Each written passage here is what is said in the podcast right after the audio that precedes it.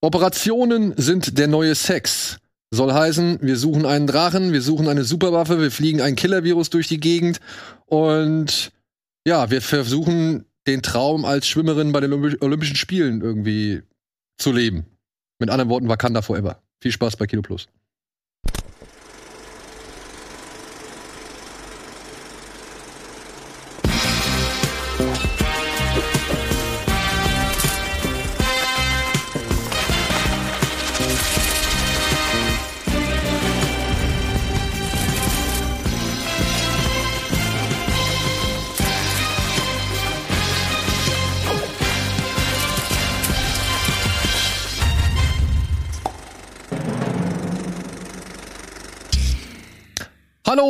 Herzlich willkommen zu einer neuen Ausgabe Kino Plus. Heute mit Antje und mit Kevin, denn mit den beiden war ich am Dienstagmorgen um 9 Uhr in Black Panther 2 oder beziehungsweise Black Panther Wakanda Forever. Und deswegen werde ich mit den beiden hier heute über Black Panther reden. Aber wir reden über jede Menge andere Sachen. Auch noch. Und vielleicht sogar noch über ein paar News. Aber das werden wir erstmal gucken, wie weit wir da kommen. Denn Natürlich, wie immer, wie es so schön Tradition ist, werden wir über das reden, was wir zuletzt gesehen haben, als allererstes. Antje, du hast eine Menge, hast du gesagt. Ich habe wirklich viel gesehen, weil ich viel Zeit hatte, weil ich krank war. Ähm, ich habe zum Beispiel The Watcher gesehen auf Netflix innerhalb von zwei Tagen. ist das ein Film oder ist das eine Serie? Das ist eine Serie so mit sechs Folgen, a 45 Minuten. Okay. Von einem, ich weiß hier gerade nicht, welcher es ist, von einem der beiden American Horror Story Macher. Und unter dem Gesichtspunkt, dass es überall als True Crime vermarktet ist. Das ist ganz furchtbar. Aber unter dem Gesichtspunkt, es ist eine Serie von einem American Horror Story Schöpfer, ist es halt das, was man normalerweise in den besseren Staffeln ähm, von American Horror Story kriegt, nur auf die Hälfte gekürzt, weil es nur sechs Folgen sind. Und ähm, ich hatte unter diesem Gesichtspunkt sehr viel Spaß daran. Das war eine, also wie gesagt, ich habe es in zwei Tagen durchgeguckt und ich gucke ja eigentlich wenig Serien. Ist das ihr, also ich meine, American Horror Story ist ja schon auch ein bisschen trashy. Ja, ja, genau so ist das hier auch. Und das ist auch ein bisschen Das finde ich auch. Ähm, es hat den Wahrheitsgehalt von Conjuring, würde ich ungefähr sagen. Denn da steht ja am Anfang auch based on true events. Ähm, das hier ist natürlich verbrieft. Das ist also die Grundlage der Serie ist wirklich passiert. Ähm, aber dann nimmt man sich die größtmögliche kreative Freiheit, aber lässt dann so Leute wie Naomi Watts und den von mir sehr verehrten Bobby Cannavale, Karnevale ja. äh, aufspielen. Und wie gesagt, super kurzweilig, macht Spaß, ist ein bisschen schaurig. Fokussiert man sich denn auf das eigentliche Thema, was real sein soll, oder kommen da einfach ganz viele Sachen hinzu, wie bei American Horror Beides Story? eigentlich. Beides. Also ähm, sagen wir so, es bleibt immer im zentralen, äh, in der zentralen Beobachtung, wer schreibt diese Briefe. Darum geht's mhm. ja, dass eine Familie in ein Haus zieht und äh, Briefe von einem vom Watcher bekommt, der halt immer wieder sehr krude Dinge äh, von sich gibt. Und dann werden halt, wird's aufgezogen wie ein Whodunit, was mhm. ähm, interessant ist unter dem Gesichtspunkt, dass dieser Fall ja nie aufgeklärt wurde. Und an diesem Punkt kann man sich schon vorstellen, wie kreativ die Leute sein müssen, um einen nicht aufgeklärten True Crime Fall zu einem Whodunit zu machen. Aber ich, wie gesagt, ich finde ihn sehr ähm, Aber findet die Serie eine Auf Auflösung? Nein. Und deshalb ist es der größte Quatsch, dass es eine Fortsetzung gibt. Okay. Also ich habe mich noch nie, wenn eine Fortsetzung angekündigt wird, wirklich drüber aufgeregt. Das hm. war mir entweder egal oder ich habe gesagt, mal gucken, was sie draus machen. Und hier, es ist der größte Quatsch. Ist was die denn bestätigt, die, die zweite Staffel? Ja. Also es hat nicht Dama. nur ein offenes Ende, okay. Zusammen mit Dama. Alles klar. Ja, wobei Dama ja wohl, wenn ich das richtig verstanden habe, so eine Art Anthologieserie werden soll, mit ja, ja, der genau, man sich genau. dann immer auf ein neues Monster, ja, ja, sag ich mal, neuen Serienkiller möchte. irgendwie. Aber hier, das ist einfach der, also dann machen die das wirklich dann noch sie, sie, sie, sie fangen an mit dem mit der echten Geschichte und halten sich wenigstens dazwischen improvisieren sie sehr viel mhm. an möglichen Dingen, die passiert sind und dann schließen sie es aber wenigstens so ab, dass man sagt, da besinnt ihr euch wieder auf das echte, nämlich es gibt keine Auflösung. Du hast es im Nicht-Spoiler-Bereich gefragt. Ich habe einfach so Ja aus der Hüfte geschossen. Jetzt wissen die Leute da draußen ja, dass die Serie keine Auflösung hat. Das tut mir jetzt ein bisschen leid. Ist manchmal auch ganz gut. Dann weiß man, ob man sie anfängt oder eben nicht. Genau. Und das ich meine, Naja, du hast ja aber auch gesagt, es gibt eine zweite Staffel. Ja. Vielleicht gibt's dann ja die Auflösung. Und- also, Und das, wie gesagt, das finde ich halt, was erwarten die denn zwischen Staffel 1 und 2, dass der Fall doch noch aufgeklärt wird, oder wie? Also, ich weiß nicht, haben wir unsere Spoiler-Tafel am Anfang immer noch? Ja, wir haben sie. Also die Gefahr, dass wir hier gewisse Dinge preisgeben, die man vielleicht im Vorfeld nicht unbedingt wissen Ja. möchte, die ist hier halt immer gegeben. Und liebe Freunde, ich mach's direkt auch schon mal nochmal deutlich. Äh, es wird auch bei nachher bei Black Panther vielleicht der Fall sein, dass ihr gewisse Dinge nicht wissen wolltet, aber die unserer Meinung vielleicht dann doch nicht so die Spoiler sind, wie sie vielleicht Ja. klingen mögen. Oder als die sie vielleicht klingen mögen. Genau.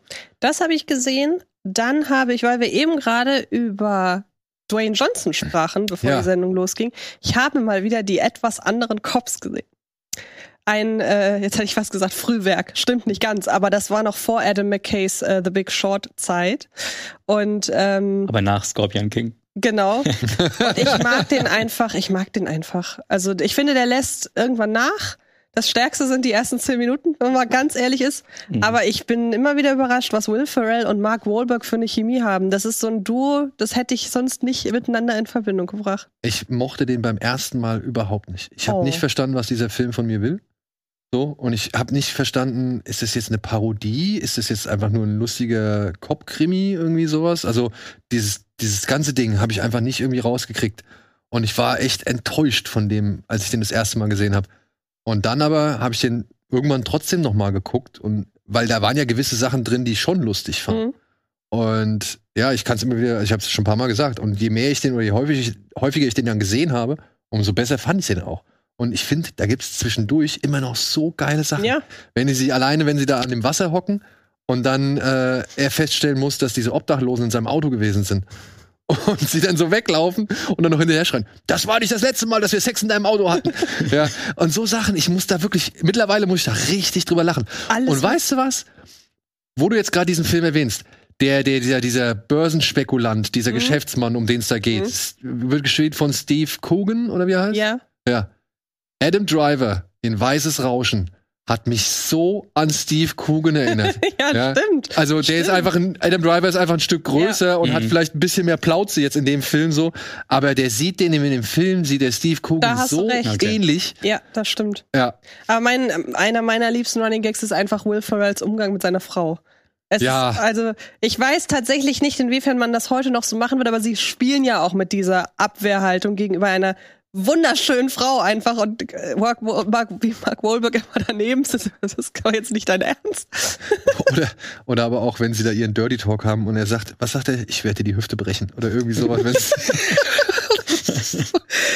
Also ich finde leider immer, wenn es um den Fall geht, wird er, nimmt er Tempo raus. Ich mag, hätte mir auch zwei Stunden anschauen können, wie die einfach so miteinander scharmützeln so. Aber ich mag den sehr gern und ähm, hab neulich ein Video aufgenommen bei Was mit Film, da ging es um Fortsetzungen, die wir uns wünschen. Und da war sowohl für mich eine Fortsetzung von dem als auch von Anchorman dabei. Und dann fiel mir auf, Moment mal, genau. beides Adam McKay. Also offenbar scheine ich doch sehr auf diesen alten Adam McKay-Humor zu stehen. also du willst Anchorman 3. Anchorman 3, ja, ja, Ja, genau. Mhm. Ja, das Problem ist ja, glaube ich, die beiden haben sich ja ein bisschen verkracht, ne? Also Aber jetzt bei The Menu sind sie doch auch wieder zusammen. Ich meine, da ist auch Will Ferrell im. Aber sie, du siehst ihn ja morgen. ja. Aber zumindest ist es Gary Sanchez Productions. Ja, gut, aber ich glaube, McKay und Farrell sind nicht mehr so grün. Ich glaube, die haben sich aufgrund von Don't Look Up so ein bisschen entzweit. Ich weiß nicht, wie ernst es ist, aber das ist so etwas, was ich immer mal wieder gelesen habe, dass, dass Schade. die beiden nicht mehr so Okay. eng miteinander sind, wie sie es vorher Das ist waren. Schade. Ja. Naja, dann habe ich die Frontier Trilogy gesehen nochmal, also Sicario, Mhm. Hell or High Water und Wind River und habe festgestellt, die sind alle drei toll, aber ich habe doch nochmal ein extra großes Herz für Hell or High Water. Das war mir nach dem ersten Mal gucken nicht ganz so bewusst. Nur einer ist vom Drehbuchautoren inszeniert Ja, worden, Wind ne? River, Wind genau. River, der ist Und, echt gut. ähm, der Sicario Denis Villeneuve Mhm. und Hell or High Water weiß ich ehrlich gesagt gerade nicht. Oh, das war aber auch, glaube ich, kein Unbekannter. Warte mal, das kann ich eben schnell eingeben. Da gibt's diese geile Szene bei Hello High Water, wenn Jeff Bridges, glaube ich, seinen Kollegen findet. Da, wo sie da oben auf dem Felsen sind. Mhm. Und er so richtig fertig ist. Ja, äh, und er muss aber gleichzeitig ja irgendwie auch noch der, der ganzen Herr der Lage irgendwie bleiben. Also Ja. das, nee, also das waren, das waren dann so die Sachen, große Spannbreite. David hab. David Mackenzie, genau. Das ist der Regisseur von unter anderem Outlaw King oder Stare Up, dieser Knastfilm, den fand ich auch ganz gut. Ja. Und ansonsten habe ich so ein paar Sachen gerewatcht, die ich länger auf der Liste hatte. Ich habe noch mal Lost, äh, äh, nee, äh, Last Night in Soho gesehen, einfach weil ich drauf Lust hatte. Und weil ich ein Making-of-Video gesehen habe, wie sie die Tanzszene gedreht haben. Und das hat mir wieder sehr große Lust gemacht auf den Du hast Film. einiges gesehen. Ja, ich, wie gesagt, ich, hatte, ich war auch länger nicht hier, das muss man auch sagen. Okay. Also ähm, zum Beispiel The Watcher sind, glaube ich, auch schon zwei, drei Wochen. her. Mhm. Ja, diese Tanzszene, also ich meine, da fängt, ist der Film ja noch meiner Ansicht nach richtig gut. Mhm. Äh, die Tanzszene ist halt der Hammer. Also die Ja. ist wirklich der Hammer, wie sie das gemacht haben. Allein, ich muss mir, also wenn ich allein an die Szene denke, wenn in dem Moment ist es ja Anya Taylor Joy, ne, die die Treppe runterläuft. Sie, ja, ist auch getauscht. Oder Also, ist es oder, Beide sind es. oder ist es Thomasin Thomasin? Beide. Ich meine, sie wechseln schon beim Treppe runter. Man sieht sie auf nee, jeden genau. Fall Sie geht, äh, Thomasin McKenzie geht, glaube ich, die Treppe und Anya Taylor Joy ist im Spiegel. Okay. glaub Ich. ich glaube so rum. Allein die Szene, das, das stelle ich mir so pain in the ass vor, das zu inszenieren oder beziehungsweise wie du das hinkriegst. Spiegel allgemein sind immer Ja, ja, genau. ärgerlich Spiegel, zu ne? inszenieren, aber Das fand ich ähm, schon- das war schon schwierig, ja. Das fand ich schon bei Birdman äh, immer so erstaunlich, wenn Birdman irgendwie seine, seinen Figuren folgt und dann gehen die halt in ihre Garderobe Mhm. und dann stehen und dann setzen sie sich ja als allererstes setzen sich ja alle vor ihren Schminkspiegel Mhm. so, ja. Und ich denke halt jedes Mal, Alter, was müssen die da gemacht haben, damit die Kamera nicht im Bild war so, ja, oder beziehungsweise in der Reflexion zu sehen ist oder durch irgendeine Reflexion zu sehen. Teilweise wird die ja rausretuschiert später. Es geht sogar ganz gut. Ist halt einfach nur aufwendig. Und teilweise ist ja so, dass dahinter noch mal ein Raum ist. Und Ja. dann hat man den Protagonisten da eigentlich sitzen und du hast Aber- ein Double vorne. Aber ich stelle mir halt auch retuschieren bei einer Kamera, die in Bewegung Klar. ist, die ganze Zeit, stelle ich mir halt echt eine Fleißarbeit. übelst vor, ja. Also ja. Nee, das waren so die Sachen. Wir beide haben als letztes vor ungefähr zwei Stunden weißes Rauschen gesehen. Genau, der neue Mhm. Noah Baumbeck.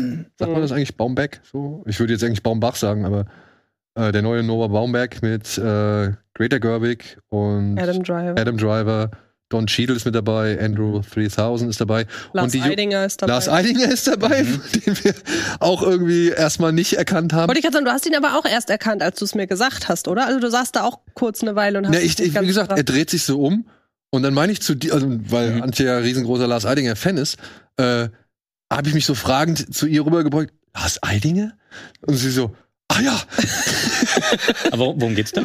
Oh, worum geht's? Es geht um eine, er ist Professor an einer Uni und ist der größte Hitler-Experte an Mhm. der Uni, beziehungsweise in der amerikanischen Hemisphäre. Okay. Und es wird so ein bisschen sein Alltag irgendwie an der Uni immer mal wieder gezeigt, aber dann halt auch geht's vor allem um seine Familie, um seine Freundin Babette, gespielt von äh, Greta Gerwig, Mhm. die äh, mehrere Kinder mit in die Ehe gebracht hat, wenn ich es verstanden, wie ich es Also richtig verstanden habe. ja, sie sind, das, sie sind, sie ist, glaube ich, seine vierte Ehefrau. Ja, Genau. Und äh, er ist ihr zweiter Ehemann. Die haben ein gemeinsames Kind. ein gemeinsames und sonst Jüngste. haben sie ganz viele andere noch mit in die Ehe gebracht. Genau. Und ja, es geht am Anfang eher so darum, dass die eine Tochter bei ihr feststellt, also bei Babette feststellt, Mhm. dass sie irgendwie so eine Pille zu sich nimmt und sie sich fragt, was ist das? Mhm. Ja, vor allem, weil Babette irgendwie auch so ein bisschen unter Gedächtnisschwund leidet und immer wieder so Sachen vergisst, wie zum Beispiel den Namen der Kinder. Mhm. Und ähm, dann passiert aber plötzlich ein, ja, ein Zugunglück. Ein Tankwagen und ein Zug äh, knallen ineinander. Mhm. Beide haben irgendwelche giftigen Flüssigkeiten an In der Bord Nähe gehabt. irgendwo. In der Nähe, genau. Mhm. Und es kommt zu einer riesengroßen Explosion und dann bildet sich halt eine ja, toxische Wolke und plötzlich müssen alle fliehen. Okay. Und das ist halt nur so das zweite, ne? Das ist so die zweite. Also es sind aufgeteilt in drei Kapitel Mhm. und ähm, das ist so Thema des zweiten. Und dann ist es aber noch eine ganz andere Menge. Also ist noch eine Menge mehr. Also es ist wirklich, Wann, wann spielt er? Nee. der spielt in der Vergangenheit. Der spielt. Ja, Ende der 80er, glaube ich. Nee, viel früher, weil von Reagan ist ja. Ist von Reagan Ist auf irgendwie. jeden Fall innerhalb der 80er. Ich weiß nicht, ob Anfang oder Ende. Ich würde sagen Anfang der 80er. Okay. Also nicht in der Moderne jetzt irgendwie. Nee, nee, nee, nee. Nein. Der ist in der Vergangenheit. Oh, okay. Und ja, ist vor allem so eine Abrechnung mit äh, dem amerikanischen Way of Life, so, ne? Also mit so, mit so Einstellungen da und aber auch, wie soll man sagen, mit dem Wunsch danach in allem irgendwas eine Bedeutung oder einen Sinn zu sehen, Mhm. obwohl vielleicht einfach nie wirklich so ein riesengroßer Sinn oder irgendeine große Bedeutung dafür angedacht war, so, ja. Und hat mich zum Beispiel unter anderem an, an äh, Under the Silver Lake erinnert. Mich auch, absolut, ja. ja Mhm. ähm, obwohl es halt ein komplett anderes Umfeld ist. So. Mhm. Aber diese, diese Themen sind so ein bisschen gleich. Und ne? es hat auch diesen Verschwörungsvibe, genau. finde ich. Also während sich Under the Silver Lake, der ist ja eine reine Verschwörungsfantasie irgendwie so und hat so dieses sehr diffuse Unbehagen, das er die ganze Zeit streut. Und man kann nicht genau benennen, warum. Natürlich kann man in jetzt hier äh, White Noise im Original Weißes Rauschen kann man durch die Wolke schon benennen, was einen mhm. hier irgendwie beunruhigt. Aber es ist ja letzten Endes ist die Wolke gar nicht das größte Problem. Nee. Und ähm, genau, bei Under the, Under the Silver Lake war ich auch. Ich hatte große Cohen-Vibes teilweise aufgrund der Schrulligkeit der Figuren mhm. und des sehr trockenen Humors. Äh, und dann inszenatorisch Noah Baumbach. Ich finde, man sieht, also der, man sieht, das ist der gleiche Typ, wie der der Marriage Story gemacht Obwohl hat. Obwohl er meiner Ansicht nach schon ein bisschen sein ich sag mal, Portfolio erweitert. Also mhm. er hat zum Beispiel jetzt halt auch digitale Bilder drin, die, mhm. ich, vorher, die ich vorher bei ihm so nicht so gesehen habe. Ja, also weil er halt auch wirklich teilweise ja große Settings, dieses Zugunglück zum Beispiel. Mhm. Sowas hat er halt vorher nie vorher gemacht. Okay. Ja. Und, ja. ja. also es ist so ein bisschen Paranoia-Thriller, es ist so ein bisschen Schrulligkeit, mhm. es ist halt, wie gesagt, auch zwischendurch einfach ein Katastrophenfilm. Ja, und am Ende irgendwie so halt, naja, was ist eigentlich unsere Bewandtnis hier auf der Erde und im Leben so. Ja? Es ist so ein bisschen alles mit drin, basiert halt auf einem Roman äh, mhm. von einem äh, Autoren, Lillo heißt er oder so, glaube ich, ähm, der halt sich sehr oft damit beschäftigt, dass eigentlich alles nicht viel mehr ist als eine Hülle. Ja, eine hübsche, detailreiche oder detailverliebte Hülle, mhm. aber so dahinter ist meistens nicht wirklich viel. Der hat auch diesen Cosmopolis geschrieben, den Roman, den David Cronenberg mhm. damals mit Roy Pattinson verfilmt hat. So. Und bei dem kam das meiner Ansicht nach ein bisschen stärker zur Geltung, weil hier hast du halt Figuren, die schon irgendwie beleuchtet werden, deren Innenleben schon irgendwie nach außen getragen wird und wo du halt schon irgendwo ja verstehst, warum die so sind, wie sie sind, beziehungsweise warum sie mhm. handeln, wie sie handeln. Und äh, das war bei dem Cosmopolis meiner Ansicht nach nicht gegeben. Da war alles kalt, alles abweisend, alles, alles egal. Dazu kommen wir später auch nochmal. Ja, ja, genau. Da kommen wir später auch nochmal. Kälte. Aber was, kam, was hast du denn? Ich habe äh, passend zu Halloween ein paar Horrorfilme gesehen und die Scream-Reihe endlich mal wieder ausgepackt. Komplett? Ähm, fast. Ich habe immer noch nicht den fünften gesehen, aber die ersten vier jetzt. Und ich liebe sie. Also bis auf den dritten, den kann man eigentlich komplett ignorieren, finde ich. Aber ich mag den ersten, ich mag den zweiten und ich mag auch den vierten. Das ist so eine geile Reihe, es macht so Spaß. Den dritten mag irgendwie keiner, ne? Nee, magst du den dritten Teil? Boah, du, ich, der das, war, das war der mit der Dame aus Roseanne, ne? Der, der im Filmset spielt, ne? Ja, ja, genau wo sie da am Ende auf dieser Bühne stehen. Und zum Schluss, dass alles in diesem, diesem Haus stattfindet, hauptsächlich noch ja. äh, auf diesen mehreren Etagen, ja. Ich müsste den dritten mal wieder sehen. Ich habe die auch, auch gerade erst alle gerewatcht. Okay. Und ich finde den dritten auch am, den dritten finde ich auch am ja. schwächsten. Ja. Ähm, aber ich finde, den kann man immer noch ganz gut gucken. Also gerade als Meta-Horrorfilmreihe den dritten komplett abzuwatschen, wäre, mhm. fühlt sich einfach nicht richtig an. er ist halt er hat das ganze Genre irgendwie doch wieder irgendwie aus den 90ern wieder zurückgeholt. Ne? Und es war ein bisschen selbstironischer, was andere eben nicht gemacht haben und war da auch zu der Zeit so einer der ersten, der sich in der Größe irgendwie getraut hat, ohne aber zu klamaukig zu werden. Also er hat diesen, diesen Spagat so geschafft. Deswegen liebe ich die Reihe einfach so. Sidney finde ich cool als Charakter. Dann hast du ja, Ghostface. Doch, ist toll. Macht Jamie Spaß. Kennedy als Nerd. Ja, Damals war die Nerds noch nicht so ausgelutscht, beziehungsweise war nee. es nicht, war Nerds kein, kein Standard-Trope. War noch was Besonderes. Ja, es war wirklich noch in der Schule da, so irgendwo da hinten. Da war es schon noch, da war es irgendwie cool, jemanden zu sehen, der halt wirklich die gleichen Filme wie du gesehen hast, mhm. ständig irgendwie ein Zitat oder eine Referenz irgendwie daraus ja. bringt, so. Inzwischen gehört es halt schon fast zum Standardrepertoire, dass du eine Figur hast, die sich auf jeden Fall irgendwie im Horror zu Mainstream geworden. So, ja, ja. ja, da kann der Film ja nichts für. Ich Zu seiner nur, Zeit war es gut. Ich fand nur damals, da gab es ja diese, hat der nicht eine Indizierung oder eine FSK 18 Freigabe bekommen? Da gab es diese geile Begründung, weil man das alles nur verstehen kann, wenn man diese Filme gesehen hat vorher. Mhm. Also Scream wurde ja vorgeworfen, ähm, nur für älteres Publikum gedacht oder gemacht zu sein, weil eben dieses ältere Publikum diese Filme alle kennt, auf die sich Scream bezieht. Und Teile davon ja immer noch mhm. indiziert waren zu dem Zeitpunkt, wie zum Beispiel Halloween 2 und so. Genau, Hell, äh, äh, Scream 1 war auf jeden Fall auch stark geschnitten immer und ich meine auch indiziert. Ich meine auch indiziert. Ja, ich auch. Und ich habe ich kenne die Theorie, dass er deshalb indiziert ist, weil der Tod am Ende mit einem Fernseher erfolgt und das so nahbar ist für die Zuschauer und Zuschauerinnen. Okay. Weil man jemanden ja mit dem Fernseher erschlagen kann, was man ja, man kann ja niemanden mit dem Messer abstechen oder. Das war schon sehr drastisch, eine Gewaltdarstellung auf jeden Fall. Auch für heutige Sichtweisen finde ich es immer noch teilweise mhm. heavy. Ähm, aber ja, der Kontext hat es vielleicht ein bisschen zu, zu verharmlost. Vielleicht ist das der Grund auch mit gewesen. Ich finde es ja so witzig, wenn man sich vor Augen führt, Scream 1 vom mhm. Gewaltgrad und hast du aber einfach in Scream 4 diese eine Leiche, wo die ganzen Gedärme rausgezogen mhm. sind und der war halt ab 16 ja. einfach. Die Leute ja, gewöhnen sich daran. Aber da war es ja halt dann auch schon so, dass man ja wusste, was diese Serie macht oder beziehungsweise diese Filme macht, mhm. worauf sich diese Filme beziehen. Und ich denke mal, nach Scream 1, wann kam der vierte? Wie viele Jahre später? Zehn Jahre waren es, glaube ich, ne? Mhm. Da kannst du dann schon auch voraussetzen, dass diejenigen, die den ersten gesehen haben, sich vielleicht in der Zeit auch alle anderen Filme angesehen haben, auf die sich der erste Film bezieht. Mhm. Und dann halt mit dem vierten Teil zehn Jahre mhm. später halt auch schon dementsprechend nicht mehr so geschockt werden. Aber ja, wie gesagt, ich fand, das war, also ich, das war diese Begründung, wo ich auch dachte, ob das wirklich so zieht, ob man das wirklich so mhm. akzeptieren sollte, dass man halt diese ganzen Filme kennen muss, um das zu verstehen. Und das ein Kriterium dafür ist, warum der Film so äh, ab der Altersfreigabe freigegeben wurde oder auch indiziert wurde, mhm. halte ich halt für ein bisschen quatschig so. Weil an sich war da ja in dem Film ja nichts Schlimmes unbedingt drin. Außer vielleicht Drew Barrymore, deren Gedärme aus dem Bauch raushängen. Am Anfang, genau. Innerhalb der ersten fünf Minuten. Ja. Und er hat so ein schönes Tempo, alle Filme eigentlich. Ja. Passiert immer was. Da war auch hier, wie hieß der Autor, Kevin Williamson? Kann sein. War das Kevin Williamson? Ich meine schon, der hat ja auch diesen Tötet Mrs. Tingle oder Teaching Mrs. Mhm. Tingle gemacht. Ähm, da war der noch echt auf Höhe seiner Zeit und seiner Kunst. Noch irgendwas? Ähm, viele Serien habe ich gesehen. Ähm, die zwei größten, glaube ich, äh, Ringe der Macht. Mhm. Fand ich gut, um es einfach jetzt mal nicht wieder komplett zum Überlaufen zu bringen, die Diskussion. Aber eigentlich interessanter fand ich und wirklich auch besser fand ich ähm, House of the Dragon. Habe ich jetzt auch direkt danach geguckt. Ähm, oh, super. Also es hat mir wieder richtig gut gefallen. So wie Game of Thrones, noch nicht ganz auf dem Niveau, aber so wie Game of Thrones doch mal früher war. Mhm. Das heißt, man, man hat wieder interessantere Charaktere, man hat interessante Dialoge. Die Sachen machen größtenteils doch in der Logik Sinn. Ähm, das eine Haus ist vielleicht ein bisschen äh, ja, zu, zu wenig präsent, als dass man irgendwie Sympathien oder irgendwas empfinden kann. Ähm, die Hightower oder? Ja, hm. das, das fehlt meiner Meinung nach. Das war bei Game of Thrones früher nicht so.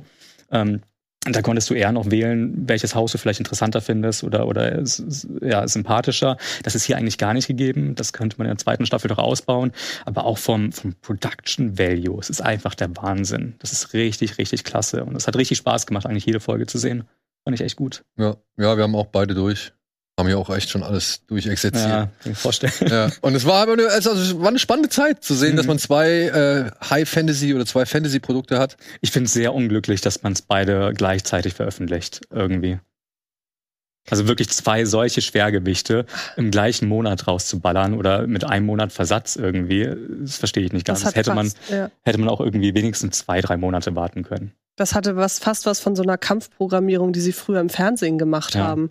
Also irgendwie, keine Ahnung, läuft wetten das, dann schaltet RTL DSDS daneben. Mhm. So, so hatte das irgendwie das Gefühl. Ja, ja, aber. In der linken Ecke.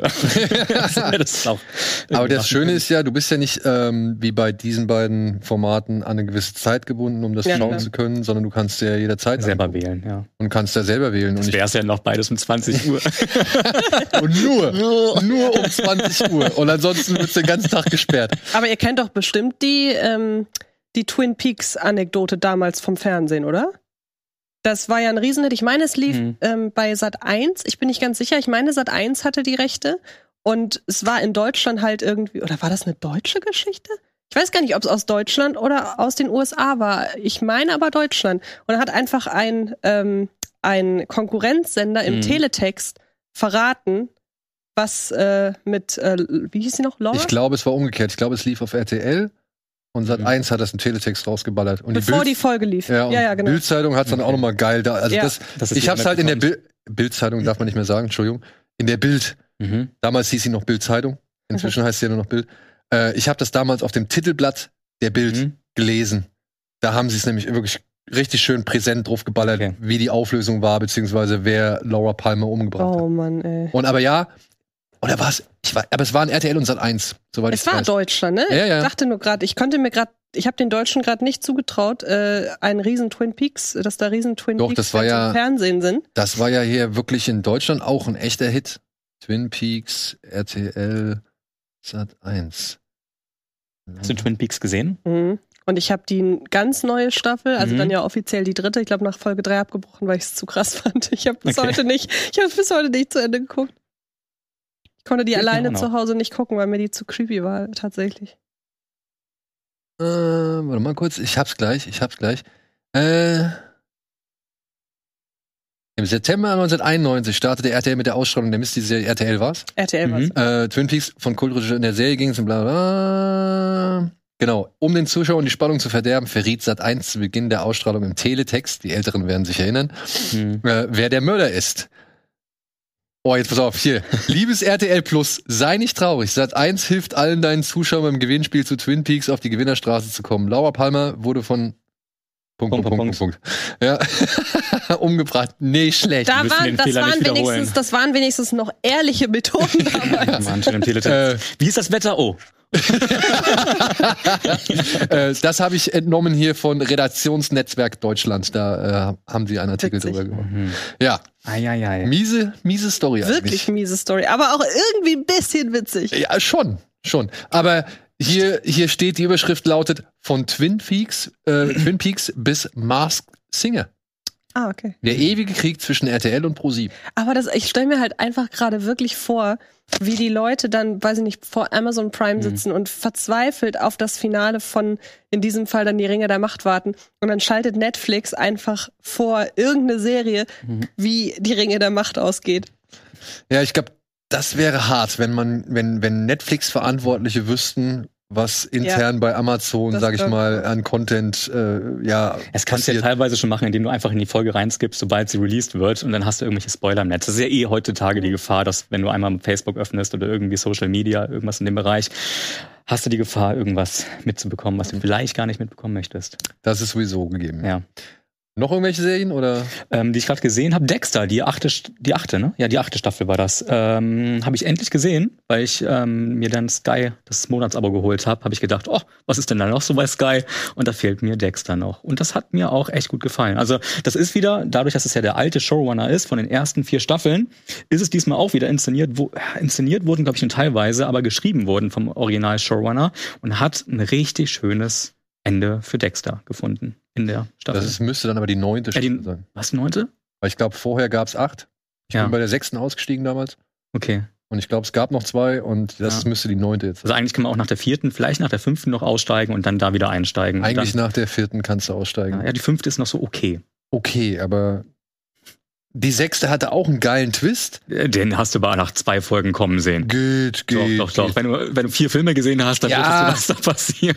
Geht, aber nichtsdestotrotz muss ich sagen, war das noch eine schöne Idee, was ja. hinter dem Paar Pärchen da stand. So hier Colin Hanks. Aber die letzte, die letzte Staffel hast du jetzt auch gesehen. Nein. Von, die lohnt sich nochmal. Ja. Ist jetzt, ähm, ja, sie ist jetzt nicht ganz auf dem Niveau von den ersten vier, aber sie macht Spaß und ich finde, äh, das ist doch ein zufriedenstellenderes Ende als ähm, das andere Ende, was man vorher gesehen hat.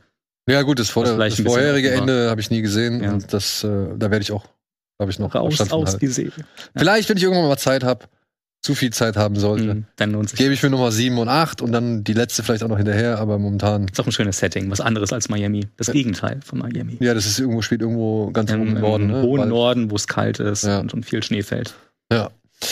Gut, so, aber habt ihr denn auch schon das gesehen, was wir hier für billig oder willig zusammengetragen haben.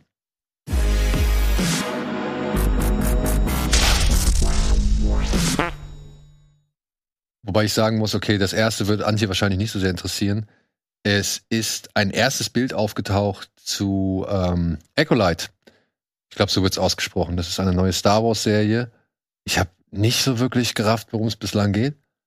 Aber ich fand den Cast interessant. Das ist unter anderem hier Amanda äh, Stenberg. Stenberg, ja. Stenberg. Mhm. Die kennt man aus The Hate You Give oder jetzt auch bei, wo war sie zuletzt drin? Wo habe ich sie zuletzt gesehen? Buddies, Buddies, Buddies. Richtig, stimmt. Ja.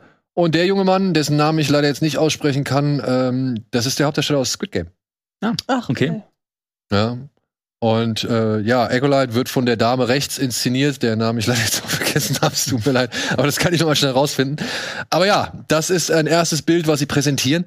Und ich habe hier auch gelesen, ähm, diese Serie soll wohl ähnlich wie Andor mhm. äh, in ganz andere Gefilde vordringen, in, Star, in den Star Wars oder beziehungsweise alles, was wir von Star, von Star Wars bisher kennen, mhm. noch nie so ja, drin war, beziehungsweise was ist, äh, an denen sich Star Wars noch nie so ausprobiert hat. Also okay. ich bin ein bisschen, ein bisschen neugierig, vor allem weil der Caster schon ja auch wieder anders ist.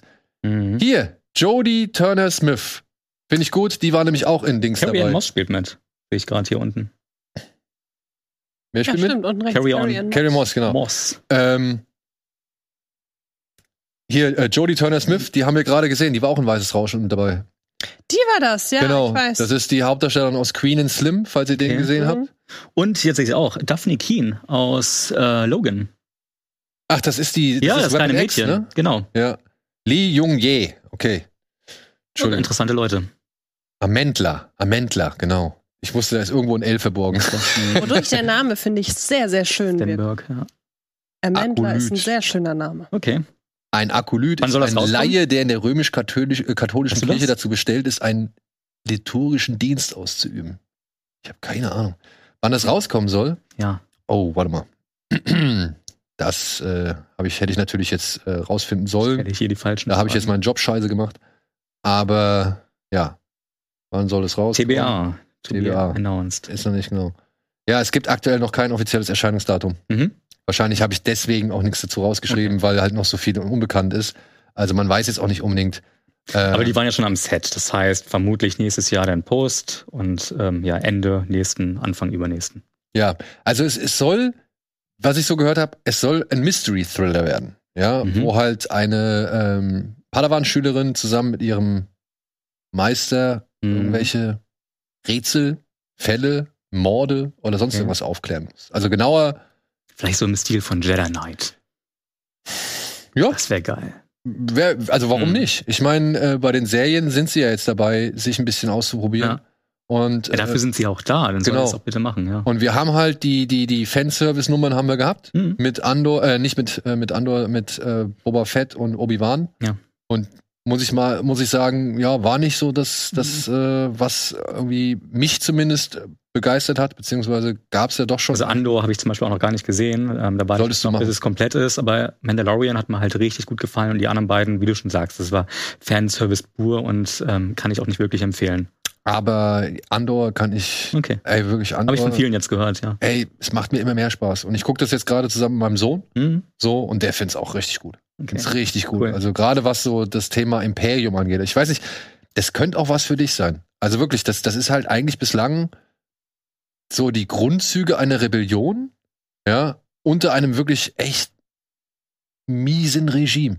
Mhm. Ja, weil, weil das Imperium, es kam noch nie so fies und, und bedrohlich und so kalt auch rüber. Ja, also es ist wirklich, es ist ein richtiger Staatsapparat, der hier Mhm. mal beleuchtet wird und äh, der bislang nie so in Erscheinung getreten ist, wie er jetzt hier in Erscheinung tritt. Vorher waren sie einfach die Bösen, Mhm. eine Armee, weißt du, mit, mit Die waren halt gesichtslos. Genau, Deswegen ne, gab's also- auch kein Grau oder irgendwas, war einfach ja schwarz und weiß und Genau, und hier, wie gesagt, du siehst halt einfach mal so richtig die Mechanismen, die Vorgehensweisen, so die Überlegungen, die da drin sind und, äh, und auch geile Dialoge. Wirklich Okay. gute Dialoge, die da drin geschrieben sind. Ähm, kann ich nur empfehlen. Weil es halt einfach mal nicht das Jedi-Ritter-Ding ist und, und Lichtschwerter und sonst irgendwas, sondern es ist halt irgendwo, konzentriert sich das halt auf, auf, ein, auf ein Level oder auf, auf eine Gruppierung Mhm. oder auf ein, ein ja, ein, eine Ebene, die bislang bei Star Wars nie eine große Rolle gespielt hat. Hm. Ja. Und deswegen, also habe ich Bock. Verkürzt die Wartezeit auf The Last of Us nächstes Jahr. zum Beispiel, 15. Januar, ne? Geht's 15. los. Januar, da Ja. bin ich ja Habe ich auch Bock drauf. Und Pedro Pascal dabei. geht immer. Hast du was? Ich weiß, es ist dieses Spiel, ne? Genau. Mhm. Spiel. Mehr weiß ich nicht. Aber kommt ja jetzt. Aber ich habe sogar, ich glaube, da hat mir mal jemand irgendeine Eröffnungssequenz gezeigt, weil die so toll war. Es Ja. ist das mit dem, Mädchen. mit dem Mädchen und dem älteren Herrn. Und Genau. die, dann, hat- da habe ich sogar die Eröffnungssequenz von gesehen. Genau. Und dann kommt Das jetzt eine Serie mit Pedro Pascal. Ach, eine Serie, ich dachte, ein Film. Sollte das Das ist eine Serie, eine Eine zehnteilige, glaube Okay. ich. Ja. Und ist sehr, sehr nah an das erste Spiel dran. So was man sieht, sind teilweise eins zu eins Sachen, aber ich folge dem DOP, also dem Director of Photography oder Kameramann, ähm, jedenfalls bei Instagram und da habe ich mal so ein paar Inputs vorab schon so mitbekommen und ähm, die haben natürlich auch mehr noch parat als jetzt einfach nur eine 1 zu 1 Kopie. Es wäre auch ein bisschen langweilig, glaube ich, auch für die, für die Macher. Ähm, aber gerade das, wie sie alles filmen, die haben quasi alles zum Beispiel auf, auf äh, Schulterkamera gedreht. Also alles damit so ein, so ein ja, so ein ruppiger, ruppiger Stil ist, ein authentischer Stil. Ähm, vielleicht gibt's mal ein, zwei Sequenzen, die ein bisschen geplanter sind. Aber alles soll diesen Echtheitsfaktor haben und das übermittelt die Kamera dann ja auch. Und dann vor allem, was natürlich das Spiel ausmacht, ist so Dunkelheit. Und da Mhm. war so ganz, ganz viel Fokus auf, wie die das gedreht haben, wie sie es beleuchtet haben. Und die Vorabbilder, die ich da schon gesehen habe, waren echt klasse, waren echt interessant und ich freue mich echt auf das Projekt. Und das sind ja auch die Macher, ganz kurz noch, von Chernobyl. Und Chernobyl ist einer Mhm. der, der Mhm. Top 5 Serien aller Zeiten, würde ich mal behaupten. Ja, ich finde, also Chernobyl hat bei mir auch einen Ja. riesengroßen Stand. Und ja, das hätte ich jetzt noch als äh, Verkaufsargument mit angebracht. Mhm. Es sind die, die Macher Mhm. von Chernobyl sind dahinter. Also deswegen, ähm, Echt Von gut. Chernobyl und Final Destination 5. Immer wieder, immer wieder ein schöner ja, auf, auf, auf Sky liefen gerade alle Final Destination. Die habe ich auch gerade alle nochmal gesehen. Ja, da, Ja, du warst Scream, ich habe Final Okay. Destination noch ich habe auch immer mal wieder bei Final Destination reingeguckt Oh und äh, ach, da gab's. Nach In welchem Teil ist das mit dem mit dem Reck, mit dem mit dem Der fünfte, der, Der beste Kill, den. Nee, der zweitbeste. Der beste ist, finde ich, immer noch. Teil 2, oder? Ja, ja, das am Anfang. Aber Ja. es gibt Mhm. eine sehr, sehr schöne Anekdote zu Teil 4. Das ist der mit den. War das Teil 4 oder Teil 3? In einem von beiden Teilen gibt es irgendeine Szene, die im Regen spielt. Und ähm, Der zweite, oder? kann sein, dass, oder dann ist es sogar der zweite. Da gibt es auf jeden Fall eine Szene, die im Regen spielt. Und die haben bei Testscreenings, haben sie Mhm. dem Publikum die Szene gezeigt, dass sich darüber beschwert hat, dass der Regen so unecht aussieht. Und das Problem war, die Mhm. haben aber kein CGI-Regen benutzt, es hatte wirklich geregnet. Mhm. Daraufhin haben sie die Tropfen, haben sie den richtigen Regen mit CGI-Regen ausgetauscht und keiner hat sich mehr beschwert. Das war aber dann sogar die Eröffnungsszene aus Teil 2. Also Kann wenn das, sein. wenn das mit Regen halt ist. Kann gut sein. Aber offenbar Fall sah der Regen- echte Regen so unecht aus, dass sie es mit CGI-Regen Okay. Ersetzen bei, es ist wie bei Mad Max Fury Road, ne? Wenn am Ende das Lenkrad nochmal ins Bild fliegt. Mhm. Da haben ja auch Leute gedacht, das wäre CGI, dabei war es ein echtes. das ist so verrückt. Ja, ja. Also, und mich eingeschlossen. Ich habe auch gedacht, da haben sie jetzt das CGI-Lenkrad reinfliegen lassen, aber nein, es war ein echtes und ich habe mich nur gewundert, warum das so komisch aussieht.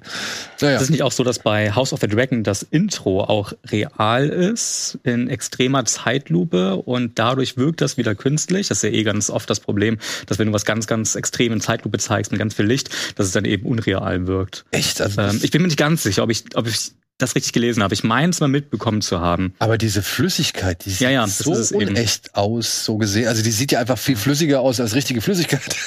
Das ist das Ding. Ich muss dann nochmal nachgucken, aber Ja. ich meine es gelesen zu haben. Wusstet ihr, dass das Studio-Kanal-Logo nicht animiert ist, sondern dass das wirklich eine gefilmte Kunstinstallation ist? Ach was, Okay. Wieder was gelernt. nicht schlecht. Hm. Siehste, Film kann doch noch. Ja. Kann doch Oder noch das im äh. Oder dass im Touchstone-Logo eine Mickey Maus versteckt ist. Habe ich hier aber, glaube ich, schon mal erzählt. Ja. Dieses, du hast ja dieses blaue Ding und dann ist da ja dieser, was, wo man denkt, es ist so ein Blitz und das Ja. ist eine verzerrte Mickey Maus. Musst du mal drauf achten. Okay, ja gut. Ist ja auch damals Tochter Eben, gewesen. genau. Ja, passt ja. So, was nicht so ganz passt Hm. oder durch keine Tür passt mehr. Oh. es geht darum, dass er zu dick ist. Das was soll ich jetzt sagen? Ist da Ren- eigentlich, ein- das ist ein Teil Prosthetic auch, oder? Nee, ich glaube, ich glaub, der hat sich wirklich, ähm, also ich, natürlich wird er bestimmt Hm. geschminkt und alles so, äh, sein, aber ich glaube, der hat wirklich, Das hatten wir ja äh, in dem, ach, in irgendeinem Film haben wir den letztens auch gesehen, da war er auch schon ein bisschen stämmiger.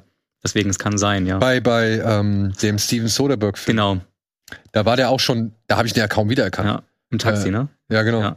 Wie hieß der denn nochmal? Mit Film. dem, mit dem, mit den Ja, den Autobauplänen. hab Ich, ja, den habe ich nicht gesehen. Aber ich Oh. weiß, welchen du meinst. Der kam hier auch No Sudden Death. Nee. No Sudden Move? Moves? No No Sudden Sudden Moves? No, no Sudden Moves, ja. Kann sein, ja. Auch mit Don Cheadle, ne? Ja. Ja, The Whale ist da. Ich meine, das Bild von ihm hat man ja jetzt schon ein paar Mal gesehen. Und jetzt gibt's aber auch echt einen ersten Trailer. Und den wollen wir jetzt mal kurz hier uns ein bisschen anschauen. Ich habe den nämlich noch nicht gesehen. Ich habe mir extra Von Darren. Aronofsky, das ist eigentlich auch so ein Highlight mal wieder. Ja, also ich hoffe es. Aber krass, dass der einfach schon lief und jetzt erst einen Trailer kriegt. Ja, ne? Also Das ist.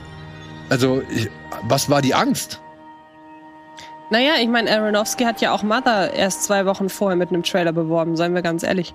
Erst hatte er diesen mit den ganz vielen, nur mit dem Sound. Ich glaube aber nicht, dass er so artifiziell wird wie Genau. beim letzten. Das Und- sieht wieder und- bodenständiger aus. Mother hat ja noch, sag ich mal, ja, eine Art Twist oder zumindest. Boah. Also man könnte Ja, meinen, es wäre kein das wurde schon erweitert ein bisschen. Ja, ja. Es ist halt ein Theaterstück, ne? Mhm. Also das hat längst nicht diese weite Dimension, die ein Mother hatte. Aber ich habe auch schon mehrfach gehört, dass es vor allem. Oh Gott, ey. Oh, Das ist doch, also, das, die brauchen doch nur den Trailer für den Hm. Oscar einreichen, oder?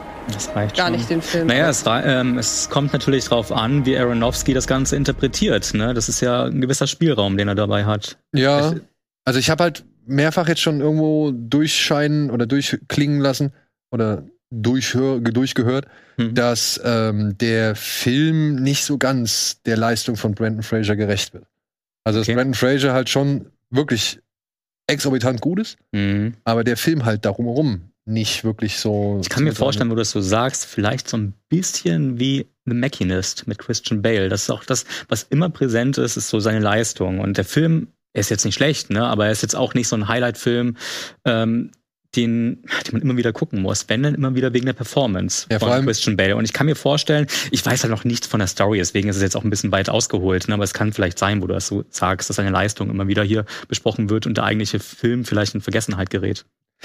Ich meine, Maschinist, die Handlung, du weißt, das ist der Film, für den Christian Bale so dünn ist, Ja, aber du sagst nicht, das ist der Film, in dem der Typ halt irgendwie so eine Art Delusion, naja. Äh, sich so eine. Illusion reinsteigert und dadurch sein gesamtes Umfeld irgendwie verdrängt, ja. Mhm. Es ist halt Christian Bale, der dünn ist. Aber so eine Filme machen auch Spaß Ja, klar. gucken und freut mich drauf. Wir hatten hier letztens gerade noch mal über The Fighter gesprochen Mhm. und weil wir, es ging halt ja um Amsterdam Ja. von David. Russell und dann ist The Fighter, glaube ich, auf Netflix noch mal ins Streaming-Angebot reingekommen. Mhm. Und ehrlich, ja, ich weiß, dass Christian Bale richtig gut war in diesem Film und dass er, glaube ich, auch einen Oscar für die Nebenrolle bekommen hat, so, ne? Und ich wusste halt, Christian Bale ist in diesem Film. Mhm. Und dann ist noch Melissa Leo in diesem Film, die, glaube ich, auch nominiert war für eine Rolle. Ist Also finde ich, der beste David Russell-Film. Ist doch David, David Russell, ne? ja. Genau. Aber Würde ich mitgehen, ja. glaubst du, ich hätte gewusst, dass Mark Wahlberg die Hauptrolle gespielt hat? Doch. Ich fand den Film auch an sich, also da würde ich jetzt nicht sagen, dass Christian Bale den ganzen Film trägt. Ich finde den Film an sich auch wirklich gut. Ja, Auch die ich, Kombi zwischen also- den beiden. ich muss mir den noch mal anschauen. Ich will mir den auch noch mal anschauen. Mhm. Ich sage aber halt, vor allem ist mir Christian Bale in Erinnerung geblieben. Dass Mark Wahlberg die Hauptrolle war, ist mir halt aus dem Gedächtnis Auch. entfleucht. Würde ich nicht ganz so mitgehen. Also ich finde den Film Ja, an sich gut. ich- Ich will es auch niemals in Abrede stellen, dass der die. Hauptfigur ist. so. Also wirklich, der ist der er hat aber Hauptdarsteller. auch den Oscar für den besten Nebendarsteller bekommen. Ne? Genau, genau, er hat den War Oscar- einfacher zu kriegen, deswegen haben sie ihn dafür nominiert. Wie, also das ist doch halt schon, schon, schon, weiß ich nicht, was sagt das über den Film aus, wenn dir halt, also wenn mir jetzt halt diese Mhm. Rolle so präsent ist und ich vergessen habe, wer die Hauptrolle gespielt hat. Das ist so, wie als würdest du in Batman nicht anerkennen oder in Dark Knight nicht anerkennen, dass, dass Christian Bale auch noch da war und Ja. Batman gespielt hat. Ja, und der eigentliche Dark Knight ist, sondern halt nur irgendwie denkst, ja, das war ein Film über Heath Ledger Mhm. und äh, den Joker halt. Ja, gut. Gut. Gut. Kann man sich freuen. Ja, wir machen die Kinostarts der Woche. Bitteschön.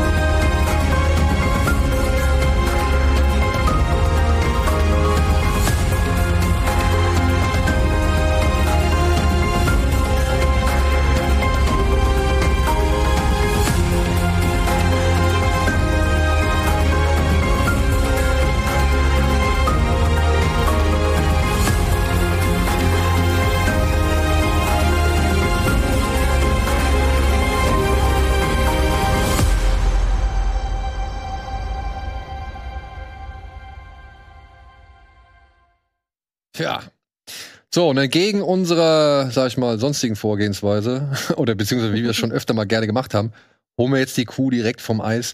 Denn wir wissen nicht, wo dieser Talk enden wird, beziehungsweise welche Dimension er annimmt. Und bevor wir am Ende zu wenig Zeit für ihn hatten, denn es ist nun mal der größte Filmstart in dieser Woche, man kann es nicht anders, äh, anders sagen, äh, fangen wir doch direkt mit Black Panther Wakanda Forever an. Und auch hier nochmal, ich hatte einen Tweet dazu abgesetzt, äh, bei dem mir schon hier und da ein, ein, ein Spoiler-Vorwurf gemacht worden ist. Und diesen Spoiler-Vorwurf möchte ich gerne hier kurz einmal aufgreifen. Wir werden jetzt über diverse Figuren reden. Und nichts davon, beziehungsweise egal, was wir zu diesen Figuren sagen, nichts davon hat damit zu tun, wer am Ende das Kostüm des Black Panthers tragen wird, beziehungsweise wer als Black Panther in die Zukunft marschieren wird oder sonst irgendwas. Dieser Film fokussiert sich vor allem auf vier Frauen in diesem äh, in der Geschichte. Und auf eine Frau ganz besonders, das ist nämlich Letizia Wright, die kriegt noch mehr ein bisschen mehr Screentime, ein bisschen mehr Geschichte als alle anderen. Und es ist vollkommen egal, wer in diesem Kostüm steckt oder wer am Ende in dem Kostüm stecken wird. Es ist einfach so, dass diese Figuren oder diese Frauen halt im Mittelpunkt stehen. Und es hat nichts damit zu tun, dass das ein Spoiler ist, beziehungsweise Aufschluss geben soll darüber, wer Black Panther am Ende wird. Der Film ist keine zweite Origin-Story eines zweiten Black Panther. Genau. Und damit wären wir eigentlich schon bei dem Thema, was, die, also, dass dieser Film halt doch äh, deutlich anders ist als das, was ich zum Beispiel erwartet habe. Ja? Also, Hm. Erwartungshaltung mal direkt vorweg. Ich bin nicht der größte Fan von Black Panther. Ich fand den Film in Ordnung, aber ich, es ist nicht mein Marvel-Film so gewesen. Also ich fand den immer cool, aber äh, jetzt wirklich, er hat mich nicht vom Hocker gerissen. Ich fand den tricktechnisch teilweise ja katastrophal, was äh, gerade auch äh, in der jüngsten Vergangenheit noch mal ja, rekapituliert wurde, indem halt so viele Digital Artists gesagt haben, ja, wir hatten halt einfach keine Zeit und Hm. der wurde ja auch, bei ihm wurde ja auch, bei dem ersten Teil wurde ja auch bekannt, dass im Nachhinein nochmal nachgebessert worden ist und Dinge, die im Kino zu sehen waren, schon längst nicht mehr auf der Blu-ray zu sehen waren. Okay. So. Und ähm, ja, das zum einen. Also meine Erwartungshaltung an Wakanda Forever waren nicht die höchsten. Und bevor ich jetzt darauf eingehe, dann einmal kurz zur Geschichte. Worum geht's? Es geht darum, dass Wakanda trauert. Damit beginnt dieser Film. T'Challa ist gestorben an einer mysteriösen Krankheit. Mehr erfahren Mhm. wir halt auch nicht. Glaube ich, oder? Es war jetzt nicht unbedingt war- klar. Und ähm, der Film konzentriert sich dann so für, sag ich mal, vielleicht so die erste halbe Stunde, so ein bisschen wie alle Figuren, also die letzten Angehörigen, seine Schwester, Shuri, seine Mutter, Romanda, heißt sie so? Ich glaube ja. Und äh, wie die halt alle mit umgehen. Oder auch ähm, Okoye, die Anführerin dieser, sag ich mal, Königsgarde Mhm. oder, oder ja, Königsgarde. Und äh, es kommt dann auch dazu, dass Lupita Nyong'o, deren Rollennamen ich jetzt gerade nicht mehr parat habe, dass die noch mal wieder hinzugeholt wird ähm, und beziehungsweise auch davon erfährt, dass T'Challa jetzt halt gestorben ist. Dann geht's ungefähr weiter damit, dass jetzt natürlich noch einmal gezeigt wird, dass Wakanda so wichtig ist für die Weltmächte, weil dort dieses Metall oder dieser Stoff Vibranium. Vibranium existiert und alle Welt möchte das gerne haben, aber Wakanda sagt strikt, nein, Freunde, ihr kriegt's nicht, Mhm. es bleibt bei uns und wir kümmern uns darum und wir werden halt das sicher verwahren. Aber dann kommt es eben dazu, dass auf dem Meeresgrund plötzlich ein Vorkommen von Vibranium entdeckt wird und diejenigen, die es entdecken, werden auch gleichzeitig irgendwie entführt bzw. verschwinden. Und es kommt raus, dass es da unten ein Volk gibt namens Talokan, die halt angeführt werden von eben einem Hm. knöchelgeflügelten Herrscher namens Namor, der halt sagt, ey, Wakanda, wir müssen jetzt hier entweder, also entweder wir arbeiten zusammen oder ihr helft uns oder wir haben halt riesen Beef. Weil er auch nicht will, dass dieses Volk überhaupt ähm, bekannt ist in der Menschheit. Die wollen ja komplett unentdeckt bleiben und die Menschen wissen eben auch noch gar nicht, dass es diese Bewohner von Atlantis, also ist ja in den Comics so, ähm, gibt, ob es jetzt Atlantis im Film war. Ich glaube, Atlantis wurde nie genannt. Nee, ne? es, ich glaube, sie haben, ähm, das hatte ich mal irgendwo, also das hatte ich gelesen jetzt im Zuge dessen, dass sie Atlantis umbenannt haben, Mhm. dieses Talokan, Mhm. um halt Ähnlichkeiten mit Aquaman zu vermeiden. Ist ein bisschen schwierig. Man hätte sich aber da auf die willst du hast halt DC, du hast halt DC mit Aquaman und du hast Ja. halt Marvel mit Namor so, ne? Also, ich muss auch sagen, ich bin viel größerer Namor-Fan als Aquaman-Fan und finde es halt auch ein bisschen schade oder ein bisschen komisch, da Ja. ein neues, ja, neues Volk so gesehen oder eine neue, neue Umgebung zu sehen. Mhm. Aber Oder warum man das auch gemacht hat, um der, da kommen wir bestimmt gleich nochmal ausführlich zu, dem Aztekenkult irgendwie gerechter zu werden, damit das wieder passender ist. Weil man hat hier eben nicht diesen, diesen Atlantis-Mythos, ähm, sondern man hat ja wirklich die aztekische Kultur, die damit einfließt. Genau. Und ja, und es kommt halt so gesehen zu Spannungen und Streitigkeiten zwischen Wakanda und Talokan. Und währenddessen sind da halt noch am Rande irgendwo die Amerikaner, die sich das alles irgendwie anschauen, in Form von Morgan Freeman, nicht Morgan Freeman, Martin Freeman. Martin Martin Freeman. und Juliette Louis Dreyfus. Mhm. Und währenddessen, ja, versucht man in Wakanda irgendwie zu klären. Brauchen wir einen Black Panther noch? Muss ein neuer Black Panther sein? Und wer soll eigentlich Black Panther werden? Mhm. Ich glaube, sowas kann man, das ist so möglichst Ja. spoilerfrei, Ja. also so spoilerfrei wie möglich. Und arbeiten wir wirklich mit Namor zusammen oder eben nicht? Genau, ja genau. Arbeiten wir mit Namo zusammen und oder arbeiten wir nicht? Weil er ja doch ein bisschen drastischer ist mit seinen Methoden.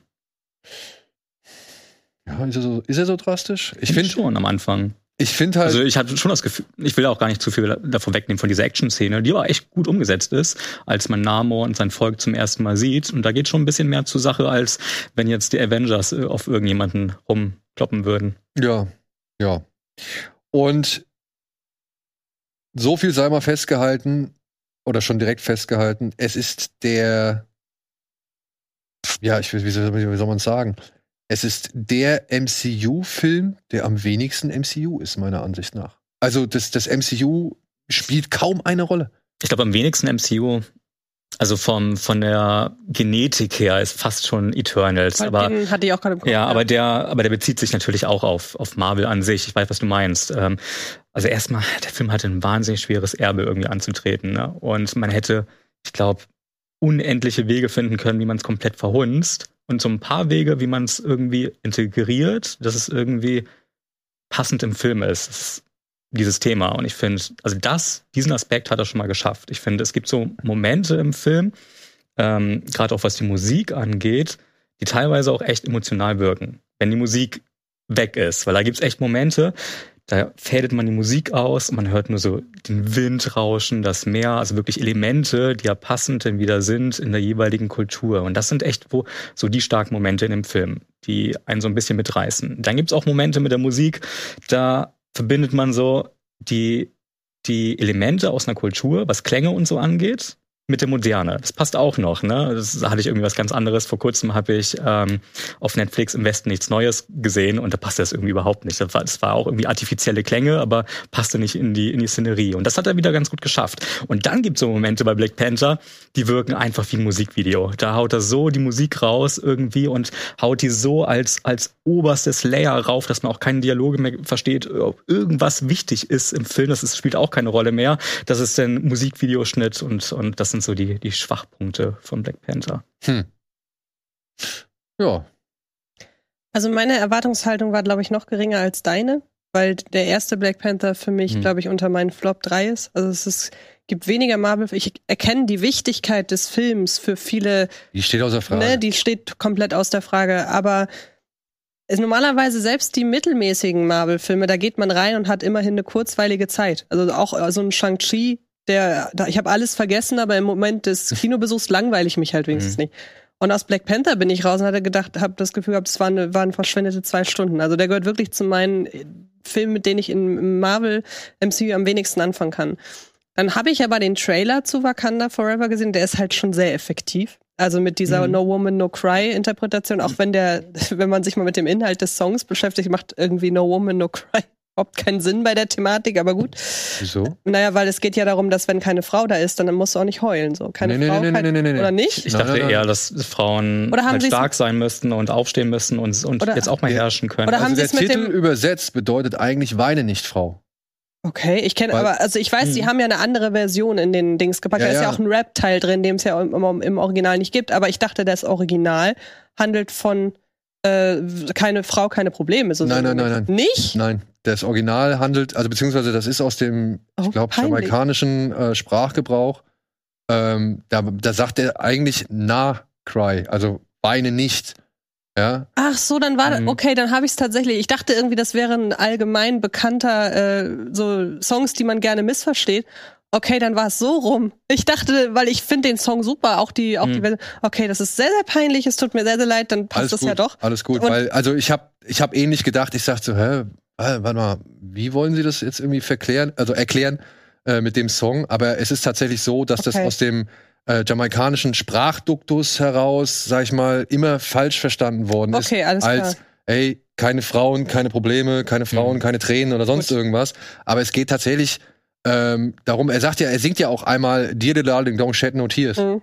So, warum sollte er das Das singen, stimmt, ja. wenn, wenn, wenn es heißt, keine Frauen, keine Tränen? So, also, es geht schon darum, dass die Frau nicht traurig sein soll. Okay. Ja, und das passte meiner Ansicht nach bei dem Trailer richtig gut, Ja, wenn du stimmt. halt die Mutter Lupita Nyong'o und Mhm. Letizia Wright siehst, die halt alle darum trauern, dass halt T'Challa nicht mehr da ist. Genau. Und der Trailer war halt wahnsinnig effektiv. Jedes Mal, wenn ich im Kino den gesehen habe, und das war ein paar Mal, hatte ich sofort einen Kloß im Hals. Man kann natürlich super kritisieren, dass da der Tod von Chadwick Boseman auch mit Absicht so eingesetzt wird. Kann man kritisieren, ändert nichts daran, dass dieser Trailer manipulativ effektiv war einfach. Darum geht's ja auch ein bisschen. Genau. Und ich glaube, das, das war, die haben natürlich auch mit Erwartungshaltung gespielt. Ich glaube, das willst du ja auch quasi schon sehen im Trailer. Wie geht's jetzt nun weiter? Weil das ist ja Genau. die größte Frage, die, glaube ich, alle hatten äh, vor Black Panther 2 oder eben Wakanda Forever. Was jetzt mit diesem Charakter oder mit, mit äh, dem Mythos eben passiert. Ja, und ich muss sagen, ich finde die Entscheidung, die sie gemacht haben, leider Hm. nicht glücklich. Also das war nicht die beste Entscheidung, die sie getroffen haben. Äh, für mich hätte es, glaube ich, deutlich mehr gebracht oder es wäre, glaube ich, auch für den Film besser gewesen, hätten sie sich dafür entschieden, äh, Chadwick Boseman zu ersetzen und so weiterzumachen, wie sie es eigentlich vorgehabt haben. Weil du merkst Mhm. halt schon, dass sie gewisse Teile aus dem, was eigentlich mal geplant war, in diesem Film untergebracht haben aber gleichzeitig halt versuchen wollen, eben das Andenken von Chadwick Boseman irgendwie Mhm. zu würdigen, was meiner Ansicht nach echt toll ist.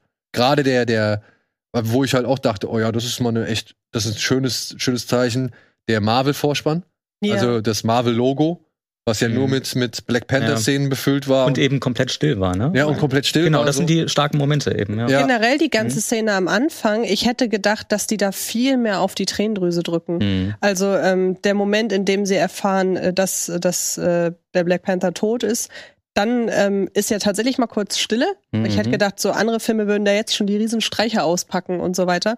Und dann diese ganze Beerdigungszeremonie. Man sieht nur kurz die trauernden Frauen Mhm. und dann zelebriert man es ja in dem Film, wie man es in diesen Kulturkreisen macht, Mhm. nämlich mit großer Feier, mit viel Tanz. Und es wird trotzdem zwischendurch immer mal wieder ruhig. Aber ich saß dann da und dachte, ja, das war jetzt berührend. Ich habe aber jetzt nicht von dem Film quasi die Tränen in die Augen gepeitscht bekommen. Das Ja. war wirklich noch, Mhm. okay, ich bin berührt. Dass ich Tränen in den Augen hatte, war banalerweise erst am Ende bei der äh, To Our Friend Chadwick Boseman äh, Texttafel. Mhm. Und da war es auch nicht fokussiert. Also ich äh, war da dann doch ganz überrascht, dass man mit dem Offensichtlichen nicht so gespielt hat wie im Trailer. Und was mir auch gefallen hat, ist, der Film hat ja an sich einen sehr ernsten Grundton. Also es, Mhm. kommt nicht viel von dem, also es kommt eigentlich kaum was von dem typischen Marvel-Humor äh, in diesem Film vor. Und, und ich finde, man merkt es halt vor allem immer dann ganz genau, wenn Ryan Coogler ähm, Szenen ausfadet. Ich habe noch nie so viele Szenen ausfaden sehen in einem Marvel-Film Mhm. wie hier. Und die werden halt einfach nur ja, da, da wird's halt schwarz oder die blenden Mhm. halt ab und, und es ist einfach ruhig. Figuren enden auf irgendeinem Satz und es kommt nicht nochmal irgendein Gag oder irgendeine lustige Figur rein oder Kann sein, dass irgendwas es immer fällt runter. rausgeschnitten wurde, weil das Timing nicht gepasst Genau, hat. genau. Also du hast hier so oft Szenen, Momente, die halt einfach ausgeblendet würden. Und das hat mir, das ist mir halt Mhm. aufgefallen. Also das ist, es wird erstmals auffällig, wie wenig Marvel-Filme das sonst an, an sich Mhm. machen und wie sehr das dann halt hier dann auch zum Wirken kommt. Manchmal fand ich halt so ein bisschen, bisschen lähmend, oder kann man das sagen, lähmend oder verlangsamt oder, oder, oder ja, äh, äh, ja, Entschleunigen. entschleunigend, ja, genau. Mhm. Und das, das tat dem Film auch nicht unbedingt gut Mhm. so. Gerade weil man ja merkt, wie sehr sich dieser Film von einer Szenerie zur nächsten hangelt, um dann halt letztendlich auf die Punkte zu kommen. Das, was du auch schon gesagt hast, dass der schon ein paar mehr Wege gehen muss, um seine Plotpoints miteinander zu Und kombinieren. weil er unglaublich lang ist. Das Und kommt ja halt auch noch echt mal dazu. unglaublich hättest ist. wirklich eine halbe Stunde da, glaube ich, rausnehmen können und es wäre immer noch der gleiche Film gewesen mit einem anderen Tempo manchmal. Also es fühlt sich manchmal, und das ist immer das Problem, wenn ein Film lang ist, man merkt es auch, dann ist es eigentlich nicht so gut. Und das Nee. merkt man hier leider doch an vielen Stellen bei dem Film, dass er doch ziemlich lang ist, weil sie, das, das, das sind diese Musikvideopassagen. Das sind immer auch manchmal die Action-Szenen, die irgendwie nicht so wirklich eine Relevanz da haben, weil die ja das typische, die typische Marvel-Formel dann wieder haben. Wobei es ist nicht ganz so groß. Es kommt jetzt kein Beam aus dem All und es ist jetzt auch keine Raumschiffe. Wir haben manchmal doch Raumschiffe. aber nee, jedenfalls nicht in der Größenordnung. Aber trotzdem, gerade wenn man es ja manchmal sogar versucht, mit dem Motorrad durch die City zu cruisen, dass man vielleicht ja so einen Mission Impossible Weg geht, aber den geht man hier ganz bestimmt nicht. Es ist Nee. eher so CGI getrieben, denn alles. Ich muss aber sagen, was mir dann doch gefallen hat, dass es sich wieder ein bisschen kleiner Hm. äh, dass es ein bisschen kleiner gehalten wird, dass es sich halt auf Wakanda konzentriert, beziehungsweise Talokan und Wakanda Mhm. und dass die Schlachten halt nicht so ausufern und groß und, und überdimensional sind, sondern doch eher konzentriert. Gerade die Endschlacht, da war ich überrascht. Also sie hat mir nicht unbedingt grafisch gefallen, Mhm. Aber ich war überrascht, dass man sie dann doch eher klein, äh, sag ich mal, oder beziehungsweise um einen Punkt herum konzentriert. Mhm. Das fand ich angenehm, das fand ich cool. Und auch die, der Kampf zwischen zwei Personen einfach nur. Das ist, das ist gar nicht mehr, das muss ja gar kein, gar kein Riesenkampf sein, sondern einfach nur im späteren Verlauf des Films ein Kampf zwischen zwei Personen. Das ist, glaube ich, so einer der ein bisschen besseren Action-Szenen, weil du da so ein Gefühl von, von es kann was passieren hast, dass du auch mitfieberst mit den Personen und, und dann berührt dich, was heißt berühren, oder denn dann bist du mehr, mehr drin im Film. Und das hat da wieder ein bisschen mehr funktioniert. Ja, ich weiß nicht. Also bei mir nicht unbedingt so. Also bei mir nicht unbedingt so. Ich bin, und das ist jetzt aber auch egal, weil ähm, mir muss dieser Film nicht zwangsläufig gefallen. Ich bin nicht mehr bei diesem, wie soll man sagen, bei diesen digitalen Superhelden. Da bin ich nicht mehr so mit, also das, da bin ich nicht mehr so involviert. Apropos digital, ne? Ja, warte kurz. Hm. Ich, ich, ich mag halt einfach nicht dieses, diese Nanobots-Geschichten. Hm. So, sie nimmt einen Helm hoch und guckt sich an, welchen Helm sie aufsetzen möchte Mhm. oder, oder Figur X hat irgendwie einen Stab äh, und, und, und äh, oder beziehungsweise äh, guckt sich an, welche Waffen sie nehmen möchte. Mhm. Und dann siehst du halt irgendwann, Figur XY taucht auf, hat einen Helm auf und dann macht und plötzlich ist der ganze Helm weg. So. Und ich, ich kann diese. Ein bisschen was Haptisches. Ich kann das nicht mehr gut. abnehmen. Das ist Ja. so für mich, das ist für mich dann ein Trickfilm so, ja. Mhm. Und das ist in Ordnung. Das ist wirklich in Ordnung. Fine by me, aber ich bin dann mehr bei den haptischen, bei den geerdeteren Superhelden. Also Hawkeye zum Beispiel. Mhm. Ja. Das ist so, das ist dann halt doch mehr mein Ding, als jetzt irgendwie ein, eine Figur, die irgendjemand in den Magen boxt und ich sehe halt, wie den, den, den Bruchteil einer Millisekunde, Mhm. wie halt der reale Darsteller gegen eine digitale Mhm. Figur ausgetauscht wird und dann 15 Kilometer nach hinten fliegt. So. Das ist nicht mehr meins. Das Das kann ich absolut nachvollziehen. Und das, da war ganz schlimm der Charakter, der so ein, so ein Iron Man-Klon sein sollte, der äh, überhaupt nicht. ja gut, aber ist ja halt ein Iron Man-Klon im, im Comic, ne? Iron, wir reden ja von Iron Heart, meinst du, ne? Oder? Mhm. Ja. Ja, hat man, ich weiß nicht, also mit der Umsetzung kam mir nicht so klar. Ich, fand- ich finde den Charakter aber allgemein, auch in den Comics, nur weil es in den Comics so ist, heißt es nicht, dass man auf Zwang alles immer eins zu eins direkt übernehmen muss oder überhaupt alles ähm, ver, ja, ver oder integrieren muss in den Film. Habe ich mich irgendwie schwer getan mit der Figur. Ich hatte sie ein bisschen an Baymax erinnert. Ein bisschen, ja. Ja. Ja, das war noch. Antje, erzähl was. Ja, ähm, genau, ich, weiter als bis zu meiner Erwartungshaltung kam ich ja nicht. ähm, ich war nämlich dann doch sehr positiv überrascht. Also vor allen Dingen deshalb, weil ich mit der bisherigen vierten Phase, das ist ja, glaube ich, das Ende, Ja, ich glaub, kaum irgendwie. der Höhepunkt, als Höhepunkt wurde Ja. aber ist betitelt. Ant-Man nicht dann. Nee, ich meine, dass das ähm, Weihnachtsspecial von Guardians ist das Ende Ende. Okay. Hm. Ähm, und ähm, ich konnte, also da waren wieder einige ganz gute dabei. Ich fand Thor einigermaßen unterhaltsam. Ich mochte vor allen Dingen ähm, Spider-Man, war der Spider-Man. noch? Der war noch in Phase Mhm. 4. Äh, oder ich hatte auch einigermaßen Spaß mit Doctor Strange. Aber so doof das klingt, das ist der erste Film in Phase 4, der so eine gewisse Relevanz hat in meiner Wahrnehmung und in diesem ganzen MCU. Ist relativ schwer zu beschreiben, aber ich habe den Film beim Gucken ohne jedwede Erwartungshaltung hat er sich mir plötzlich so erschlossen Mhm. und so sich entfaltet vor mir. Und ähm, ich fand den wirklich zu meiner, ich, ich habe mich während des Films mehrmals bei dem Gedanken ertappt, du hättest ja niemals gedacht, dass der so gut wird, bei diesem ganzen Gedanken. Und ich war, bin da raus und war für Black Panther-Verhältnisse wirklich begeistert. Also ich äh, hätte das niemals gedacht.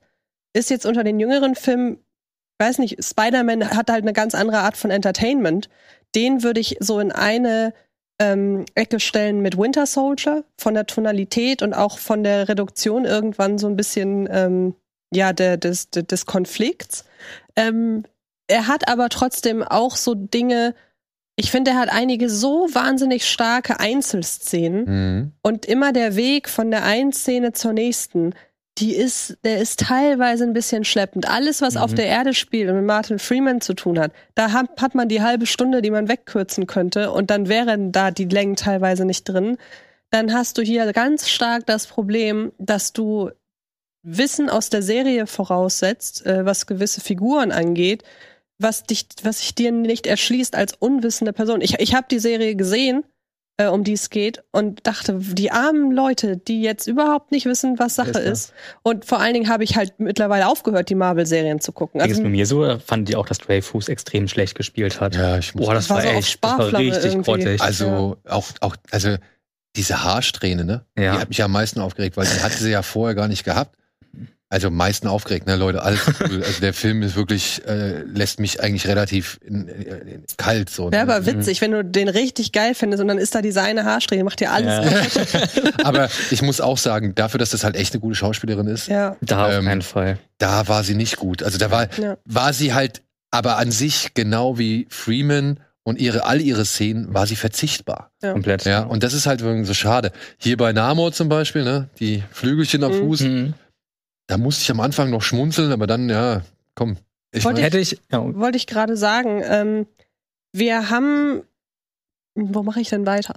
Ähm, ich war erstmal recht überrascht, auf welchen Konflikt es überhaupt hinausläuft, Mhm. weil ich dachte, ich wusste im Vorfeld gar nichts, außer die stimmungsvollen Bilder aus dem Trailer. Mehr als Stimmung machen sollten die ja nicht.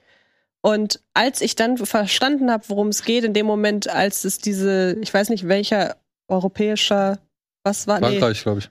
Nee, ich weiß nicht, auf jeden Fall dieses Treffen der weltweiten oder europaweiten Politiker. Achso, in, in der Schweiz war das, ne? Mhm. Ja. Da habe ich plötzlich gedacht, ach, darauf wollt ihr hier Mhm. wollt ihr hinaus. Und das ist eigentlich, wenn man mal überlegt, wieder ein sehr kleiner, mit sehr großen Gesten ausgetragener Konflikt, der auch tatsächlich eine gewisse aktuelle politische Brisanz hat, wenn man mal so überlegt, worauf es auch hinausläuft. Und natürlich alles im Marvel-Stil und alles ein bisschen größer und alles ein bisschen mit mehr Effekten als Mhm. in der echten Welt. Aber da dachte ich, okay, das, das ist endlich mal ein Konflikt, mit dem kann ich mal wieder connecten, weil es nicht darum geht, dass irgendein großer, böser, eine große böse Schurkenfigur mal wieder Allmachtsfantasien hat, so Mhm. aufs Wesentliche runtergebrochen. Deshalb war ich beim Konflikt involviert. Ich war emotional involviert, dadurch, wie viel Zeit sie sich nehmen, unterschiedliche Arten der Trauerarbeit abzubilden. Ähm, der hat, wie gesagt, wie ich finde, die erste Action-Szene auf dieser Brücke fand ich Hammer, auch im Zusammenspiel mit der Musik. Also ich Mhm. finde die Musik hier auch sehr anwesend, sagen wir mal so. Aber für mich, was gerade was den Score angeht, ehrlich gesagt, wenn Marvel bei einer Sache Nachholbedarf hat, dann beim Score, wo außer das Theme kaum Mhm. was im Ohr bleibt. Und hier, das ist der erste Score, bei dem ich mir gedacht habe, wenn der draußen ist, dann höre ich den aber in Dauerschleife. Wieder von Herrn Göransen, ne? Genau. Und dann auch in äh, Ergänzung der Songs. Also ich finde, das passt wieder sehr, sehr gut.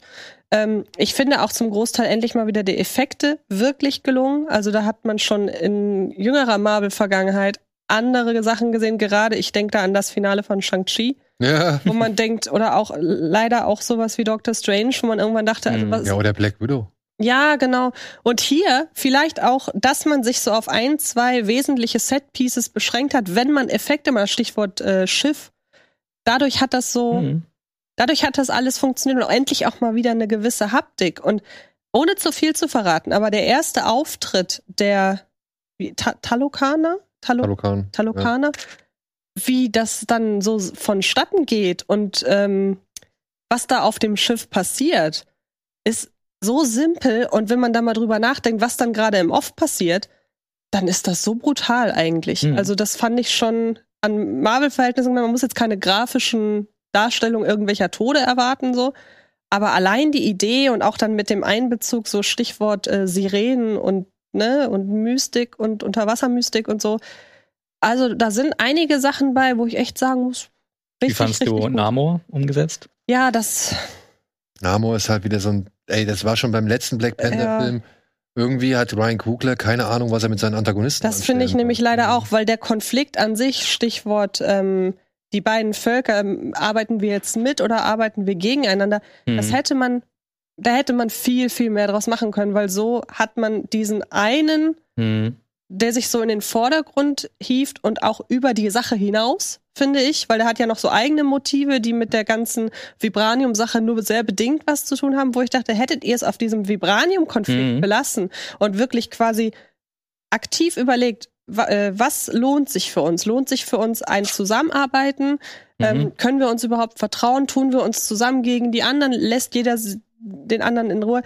da hätte ich jetzt nicht noch jemanden gebraucht, der sagt, ja, ich bin quasi Stellvertreter dieses Konflikts Mhm. und führe uns an, aber ich habe auch noch ganz viele andere Probleme und die möchte ich jetzt auch noch austragen. Also ich hätte es gerne bei dem Vibranium-Völkerkonflikt belassen, weil es gibt zu Beginn des Films diese Szene, da diese politische Szene, wo Angela Bassett's Figur sagt, wir geben euch das Vibranium nicht, weil, weil das Vibranium so Mhm. gefährlich ist, sondern weil ihr so gefährlich Ja. seid. Und das ist ein sehr simpler, vielleicht ein bisschen plakativer, aber halt einfach treffender Satz in dem Moment. wirksam, ja. Und darauf hätte man noch mehr aufbauen können. Eigentlich hast du ja, was man eigentlich hätte ja machen können, worauf er am Anfang so ein bisschen hingearbeitet hat, ist diese krasse Dreierdynamik. Du hast ähm, die, die, ähm, also die Leute aus Wakanda. Du hast ja eigentlich auch die Menschen, die ja eigentlich auch dahinterher sind, was aber so ein bisschen irgendwie in Vergessenheit im Laufe Genau, des Films gerät. Äh, und eben ähm, Namor. Also es ist wirklich so eine Dreierkonstellation und der Film hätte es eigentlich schaffen müssen, dass du fast, also mit den Menschen jetzt nicht unbedingt, aber dass du mit den anderen beiden Parteien irgendwie mitfieberst und vielleicht beide Beweggründe verstehst Mhm. und nachvollziehen kannst und dadurch als Zuschauer herausgefordert werden würdest, Auf wem, wem gönne ich das? Auf eigentlich? welcher Seite stehe ich Civil jetzt? War, Wie bei Civil War, da Ja. weiß es auch nicht so genau. Und ich finde, diese Höhe hätte ich Kugler eigentlich zugetraut. Ich auch. Ich auch. Gerade durch Food Rail Station und also seinen früheren Filmen, die sind eigentlich so gut. Und diesen, diesen Konflikt oder dieses Konfliktpotenzial hätte er viel mehr ausarbeiten können. Und die Zeit wäre auf jeden Fall da gewesen. Und dann, dann wäre es auch ein bisschen spannender gewesen. Dann hätten die Menschen auch überhaupt eine Relevanz gehabt, weil ey, ob sie da sind oder nicht, das ist Ja, ich überhaupt meine, nicht mehr so wichtig. vor allem, wenn man da mal jetzt ideologisch draufblicken Mhm. möchte, was bei so einem Marvel-Film natürlich dann auch immer so die Sache ist, ist das ein Unterhaltungsprodukt, Mhm. ist da rein, um einfach abzuschalten und ein bisschen irgendwie Spaß zu haben oder beziehungsweise einfach mir das anzugucken. Ich finde, der Spaß ist nicht mehr der, das primäre Ziel, denn dieser Film ist ernster als sehr viele Marvel-Filme. Also neben Eternals habe ich ja selten einen ernsteren Film gesehen hier im, im MCU, würde ich jetzt mal behaupten, so, so vom rein, Mhm. von der reinen Grundstimmung her. Und nichts gegen Winter Soldier, ich liebe Winter Soldier, Mhm. aber der hat halt auch einen anderen, eine andere Ernsthaftigkeit, die Ja. halt schon ein bisschen mehr auf ja eben das den Thrill, Ja. sage ich mal, abzielt. Und hier zielt es ja nicht auf Thrill ab. So, das Mhm. ist ja keine keine Verschwörungs, äh, ist ja kein Verschwörungskrimi, der hier stattfindet. So, ähm, wenn man das sich mal halt so ein bisschen betrachtet, muss ich schon sagen, wäre das nicht Wakanda und wäre das nicht diese, ja, wäre es nicht dieser Afrofuturismus, den man hier irgendwie, ähm, mit dem man halt im ersten Teil schon so, so selbstverständlich und selbstermächtigend Mhm. irgendwie ähm, umgegangen ist. Ist ja in Ordnung, darfst du ja machen. Aber ersetzt das mal durch eine andere Nation. Mhm. Also stell dir mal vor, Wakanda wäre eine andere Nation. Und dann wäre der Film aber ruckzuck unten durch. Mhm. Ja, also ich finde halt auch, dass wo ein Power, nee, wie ist er? Killmonger, die Killmonger, ne? Mhm, ein wie Michael B. Jordan im ersten Teil so richtig schön mal Wakanda in Frage gestellt hat und auch gesagt hat, ey, ist das überhaupt richtig cool, was die hier machen? Mhm. Ja? Also Afrofuturismus und dieses ganze Land in allen Ehren und so weiter, aber wirklich geil handeln die auch nicht. Das wurde ja am ersten schon relativ schnell dann fallen gelassen, dass man halt eine Kritik an dieses Land stellen kann. Und ich finde, hier wird es halt auch dann relativ schnell fallen gelassen, dass man halt wirklich in Frage stellen kann, ob das wirklich so gut ist, was sie da machen. Das wäre interessant gewesen, dieser Shift zu, zu ähm, Namor eben hin. Genau. Und jetzt muss ich aber sagen, und das ist halt blöd, weil es sind halt so Sachen, mit denen würde ich mich eigentlich ungern, möchte ich mich eigentlich ungern auseinandersetzen, wenn es darum geht, dass irgendwelche Leute in Poweranzügen sich gegenseitig auf die Mütze Mhm. hauen, so, ja, weil das ist ja das eigentlich, womit ich Spaß haben möchte. Aber jetzt sehe ich hier halt zwei Nationen, die diplomatisch so gar nicht versuchen, auf die Reihe zu kommen, sondern direkt sagen, ey, entweder ihr helft uns oder wir bekriegen uns. So. Und dann sitzt dann der Amerikaner daneben. Ja, macht mal. Ja. Mhm. Egal wer von euch gewinnt, wir haben eine Sorge weniger. So, weißt du, und das, das ist das eigentlich Schwierige an der Situation. Das finde ich das eigentlich Spannende. Das ist das eigentlich Kritische an der Situation. Also das, das eigentlich zu Kritisierende an der Situation. Und das kommt halt dann nicht rüber, weil der Film halt natürlich dann wieder noch andere, genug andere Baustellen hat, die er Mhm. aufmacht, die er schließen möchte, mit, die er, mit denen er arbeiten möchte. Und du wunderst dich bei 165 Minuten Film? Wo ist War die lang, Zeit hin? Ja. Also beziehungsweise du weißt, wo die Zeit hin ist, in Ja, was ist da diverse, passiert in der ganzen Zeit, ja. ja, in diverse Gespräche, die meiner Ansicht nach immer nur wieder das wiederholen, was wir ohnehin Ja. schon wissen. Und irgendwie, äh, sag ich mal, nur noch mal ausformulieren, was eigentlich der Plan von einigen Leuten ist. Und da denke ich mir, ey, da kannst du aber auch mal locker 20 Minuten rausnehmen oder diese 20 Minuten durch irgendwas ersetzen, Mhm. was dem Ganzen eigentlich noch eine größere und eine bessere Bedeutung geben würde, als eben nur diese kleinen ideologischen Ansätze im Hintergrund. So. Ja, und dann, ja, ich muss sagen, actiontechnisch fand ich es jetzt nicht so. Da fand ich Herrn Kugler schon besser. Also gerade wenn man sich mal von Creed die Mhm. erste, die erste, den ersten Boxkampf und sowas anguckt. Also Deswegen habe ich eigentlich auch erwartet, dass weniger Schnitte vorkommen. und es, ich fand schon relativ Mhm. heftig geschnitten. Ja, dieser Baymax Power Rangers Iron Man Verschnitt ähm, hätte ich jetzt auch nicht unbedingt gebraucht. Also ich Mhm. verstehe auch nicht, was das, äh, warum das drin sein sollte. Ja, okay, wir wissen es, Marvel geht immer auf die zukünftigen Projekte so, alles cool. Aber Und dann gab es noch diesen Handlanger in Blau, der quasi einfach nur ein Abziehbild war von dem anderen Handlanger von Thanos, den man in Aven- Avengers gesehen hat. Das war wirklich eins zu eins genau die gleiche Ja, Figur. ja. Und ey, und dann kommen da noch so diese, diese Kleinigkeiten hinzu. Äh, Salzwasserfische, die im Süßwasser schwimmen. Ja, oder. Ja, das, das ist aber. Das sind so, Ja, ja, ja, egal. Ähm, ich fand's halt nur ein bisschen, man hat so ein bisschen gemerkt. Und jetzt kommen wir, glaube ich, zum großen Kernproblem des Films, meiner Ansicht nach. Du merkst halt an allen Ecken und Enden, dass Chadwick Boseman fehlt. Mhm. Das, was so, sag ich mal, in der ersten Hälfte noch durch das Charisma von Mhm. vor allem Angela Bassett ausgeglichen wird, ähm, das fehlt in der zweiten Hälfte meiner Ansicht nach komplett. Mhm. So. Und je mehr sich dieser Film auf Letizia Wright konzentriert, umso ersichtlicher wird meiner Ansicht nach, wie schwer das Erbe ist von Chadwick Boseman, Mhm. beziehungsweise wie sehr Chadwick Boseman fehlt oder eben irgendjemand, der in seine Fußstapfen treten kann. Also das, äh, ich weiß nicht, es ist echt erstaunlich, welche Präsenz und man muss ja auch mal fairerweise sagen, im ersten Film kam Chadwick Boseman ja auch erst in der zweiten Hälfte so richtig Mhm. zum Tragen. Mhm. Vorher war es ja vor allem Michael B. Jordan und oder auch hier ähm, Andy Serkis. Ja, ähm, ja und hier merkst du es halt. Also ich fand Frau Bassett wunderbar. Mhm. Die war wirklich mein Highlight im Film. Ähm, ich fand Lupita Nyong'o, wenn man sie gesehen hat, fand ich auch noch in Ordnung so. Frau Wright ist meiner Ansicht nach ein großer Knackpunkt. Zum einen, ähm, weil sie halt eben nicht meiner Ansicht nach das Charisma hat, um so einen Film zu tragen. Mhm. Ja, vor allem nicht mit dieser Länge. Mhm. Und ja, weil halt auch die Figur, glaube ich, nie so ausdefiniert war. Ich glaube, Ja. Shuri sollte nie mehr als die Schwester von T'Challa sein. Und jetzt plötzlich steht sie so im Mittelpunkt und wir wissen eigentlich kaum was über sie. Das ist ja, glaube ich, auch so ein kleines bisschen das Problem, dass sie im ersten Teil, da ist sie mir halt teilweise auf die Nerven gegangen, weil sie so einen Sidekick, äh, so einen witzigen Sidekick-Charakter hatte, so einen Comic-Relief-Charakter eigentlich Mhm. fast schon. Und ähm, auf sie jetzt die ganzen Emotionen, auf sie und auf ihre Mutter, Angela Bassett in diesem Fall, äh, zu verteilen, ähm, das ist natürlich schon eine Aufgabe. Bei mir hat's funktioniert. Ich habe aber genauso viele Leute gehört, die gesagt haben, ich habe mit äh, Letizia Wrights Figur, mit Shuri überhaupt nicht connected. Und ich glaube, damit steht und fällt halt alles. Deshalb hat der bei mir so gut funktioniert. Aber wenn man mal ganz ehrlich ist, wenn du da nicht connectest, dann wird's schwer, emotional mitzugehen. Also wie du gerade schon sagst, du bist dann wahrscheinlich eher mit Angela Bassetts äh, Art mit des Umgangs Ey, ich fand irgendwie. die super. Mhm. Die sie fand ich auch wirklich richtig gut. Ähm, und so doof das klingt, vielleicht wäre der Film noch besser geworden, wenn man sich primär auf sie konzentriert hätte. Das wäre natürlich ein Riesenrisiko gewesen, weil du hast da nicht den jungen äh, Nachwuchsschauspieler oder die junge Nachwuchsschauspielerin oder jemanden, der gerade super angesagt ist, ähm, in einem coolen Kostüm, sondern du Mhm. hast halt einfach eine trauernde Mutter. Das wäre ein sehr interessantes Experiment geworden. Zwischen ihr auch und Namor vielleicht sogar. Ja, ja, genau. Ja, ja, Mhm. zum Genau. Beispiel, ne? Ähm, Also die Mutter und der Sohn. Weißt Ja. du, der, der keine Mutter mehr hatte, Ja. beziehungsweise der im Namen seiner Mutter ja eigentlich Ja, irgendwie Das loszieht. ist so viel Potenzial eigentlich, Ja, was die genau. Geschichte wieder angeht. Ja, das ist halt ärgerlich, denn ja, darüber. schade.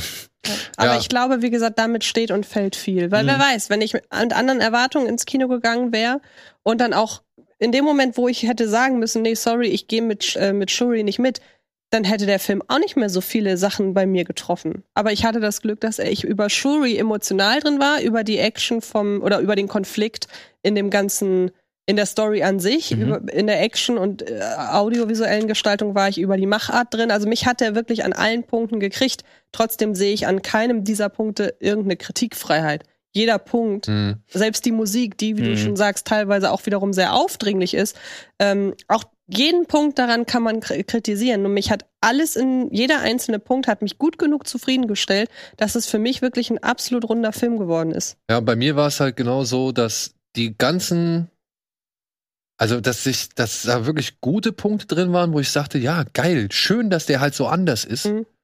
Aber dann halt gab es so viele Punkte, die es halt wieder immer ein bisschen neutralisiert oder runter neutralisiert haben. So, ich bin halt genau auf der Mitte so. Ich finde, in dem, Sa- in dem Film Mhm. sind geile Sachen drin oder gute Sachen drin, aber ich finde halt auch echt wirklich verheerende Sachen da drin, weshalb ich am Ende wieder bin an dem gleichen Punkt wie bei Black Panther. Ist okay, ist nicht Ja, ja. meins. Ich bin auch so, genau so in der Mitte von euch bei. also jetzt nicht wirklich gut, aber auch nicht wirklich schlecht. Ich habe ihn wirklich gern gesehen. Ich, ich fand ihn wirklich, ich fand ihn einfach zu lang. Viel ich finde, ich habe die ganze Zeit im Hinterkopf dieses Potenzial, was eigentlich in dieser Dynamik steckt, in dieser Dreierkonstellation. Gerade das ist halt ärgerlich. Aber es gab halt auch Momente, die haben mich ein bisschen emotional berührt. Nicht so wirklich, aber mehr als man es vielleicht von anderen Marvel-Filmen gewohnt ist. Aber letztendlich, also ich bin so ein bisschen rausgegangen aus dem Film, habe auch gedacht, ja, ist ein weiterer Marvel-Film, der sich zwar ein bisschen anders anfühlt als der, der herkömmliche Marvel-Film, aber nach zwei Jahren denke ich so darauf ran zurück und denke, ja, ist ein Marvel-Film. Ja, vor allem fragt man sich halt wirklich so Phase 4, ne? Also was, was war das jetzt? Was will mir Phase, Phase 4 überhaupt sagen? ja, also wo, Ja, du hast halt in Phase 4, Phase, Phase 4. Phase vier. Phase halt rum, ne? Ja, genau. Da hast du so doof, das klingt irgendwie. In sämtlichen bisherigen Marvel-Phasen hattest du so einen Kern, auf den am Ende wieder alles so zurückgefallen ist. Hm. Und irgendwie hat Phase 4 gefühlt einfach nur tausend neue Figuren in Stellung gebracht. Und irgendwie hängt über allem so diese Multiverse-Idee. Das heißt, Mhm. es kann mit allen Figuren zu jedem Zeitpunkt alles passieren. Was auch, wenn, wenn, wenn ich mich in, die, in den Gedanken reinsteige, dass Dinge, die in dem Film passieren, Mhm. möglicherweise wieder zurück, rückgängig gemacht werden könnten wegen Multiverse und so, Mhm. da darf ich mich nicht zu sehr reinsteigern, weil dann ärgere ich mich. Ähm, aber im Gegensatz zu diesen ganzen, wie gesagt, was hatten wir? Shang-Chi, wir hatten Eternals, wir hatten Black Widow, der völlig unnötig war. Im Gegensatz zu all den Sachen hatte ich das Gefühl, der sollte sein. Die anderen, das war, weil Marvel noch Geld übrig hatte. Und der sollte sein. echt? Weil ich Ja, denke halt, so der eine sollte Kreat- nicht so sein. Weil Nee, keiner wollte den Tod von Chadwick Nee, Boseman. natürlich nicht, aber so doof das klingt, selbst das habe ich nicht, so- also da muss ich wirklich sagen, da bin ich ganz raus bei dem Gedanken, man hat es dem Film angemerkt. Finde ich tatsächlich gar nicht. Also, Das ist vielleicht so, wie wenn du irgendwie so ein Schachbrett aufmachst. Genau. Dann kullern die ganzen Figuren erstmal raus und die müssen jetzt erstmal in Stellung gebracht werden. Ja. Und da sind sie jetzt. Und jetzt das eigentliche Spiel, das ist dann vielleicht die Phase Ja, aber ich finde, man kann nicht von einem Masterplan reden, wenn man sich diese Filme alle anschaut. Also nicht das, mehr. Nicht Nee. mehr. Nein. Das war bei den ersten drei Phasen definitiv Genau. gegeben. Aber Man größten Respekt an Kevin Feige dafür. Hier auf keinen Fall. Vielleicht Ja. auch eine Kreativpause. Vielleicht ist das eine Kreativpause. Aber was halt auch Stichwort Figuren in Stellung bringt, das ist eine Sache, die mich an Wakanda nämlich wirklich Hm. nervt. Ich habe noch im Film das Gefühl, da werden Figuren in Stellung gebracht, die du noch nicht mal groß für Filme brauchst. nee, Serien. Sondern Mhm. man hat direkt, ich sehe eine Figur und weiß, zu dir wird es eine Serie geben und die werde ich mir nicht Ja. angucken. Bei, bei Hulk hattest du auf einmal Scar da stehen, ne? Wo das eigentlich irgendwie mal thematisiert. Scar ist ja Son of Hulk. ja. Der stand da auf einmal. Äh, Sohn von Hulk, hallo? Und das finde ich echt blöd. Also das, das, ja, hier auch wieder. Also dieses, das ist dieses, wirklich zweckdienlich einfach. Genau, die, diese Promo-Elemente für Ja. halt Kommendes so, ja. Ja. Und eine Sache vielleicht noch, ähm, ich habe das jetzt mehrfach auch schon hier und da mal gelesen. Ja, wenn ihr ein Problem damit habt, dass Letizia Wright eine, Endge äh, eine Impfgegnerin ist, ähm, ich musste sehr schmunzeln, weil sie hier in dem Film eine Figur ist, die halt alles versucht wissenschaftlich zu erklären und halt auch Gefühle irgendwie auf wissenschaftliche Fakten und irgendwelche Parameter runterbricht. Und ähm, ja, es gibt Leute, die haben wohl damit ernsthaft ein Problem, dass sie nicht wissen, ob sie sich das angucken, deswegen Mhm. und so weiter. Äh, das müsst ihr selbst entscheiden. Ja, also wirklich, das, das äh, ist keiner, das kann euch keiner irgendwie, äh, sag ich mal, diktieren oder euch den Rat ge oder den richtigen Rat geben.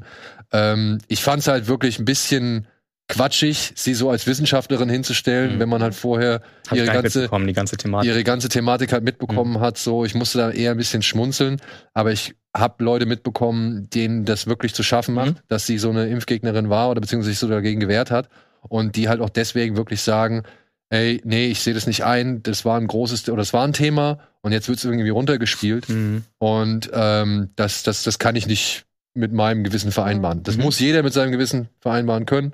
Und wer das nicht kann, ja, der sollte dann halt einen Bogen um den Film machen. Ja, ich hatte Glück, dass ich nicht mehr wusste, wer es war. Ehrlich gesagt. Ja, ich hatte okay. nicht auf dem Schirm, dass es wirklich Es fiel im war. Film jedenfalls nicht auf. Nee, auf Nee, das, das nicht, Nein, das nein, nicht, das nicht. aber. So, ich glaube, jetzt haben wir alles möglichst spoilerfrei irgendwie gesagt, was wir von dem Film halten, beziehungsweise was ist passiert. Und ja, vielleicht habt ihr ihn schon gesehen.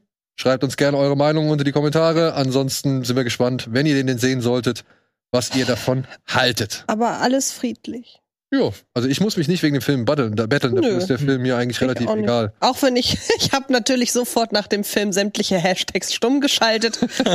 Einfach, weil ich wieder das Gefühl habe. ist doch, ey, auf der anderen Seite muss man ja sagen, er ist genug oder anders genug, dass man über ihn reden kann. ja, Also ich muss auch sagen, aus Marvel, äh, aus Phase Marvel. 4 ist er einer der besseren Filme. Aus Phase 4 gesehen. Und wenn ihr, wenn die, glaube ich, die Leute jetzt alle Phase 4 Filme klasse finden, dann, dann reiht er Werden sie den auch ein. wahrscheinlich ja, ja. Phase finden. Ja.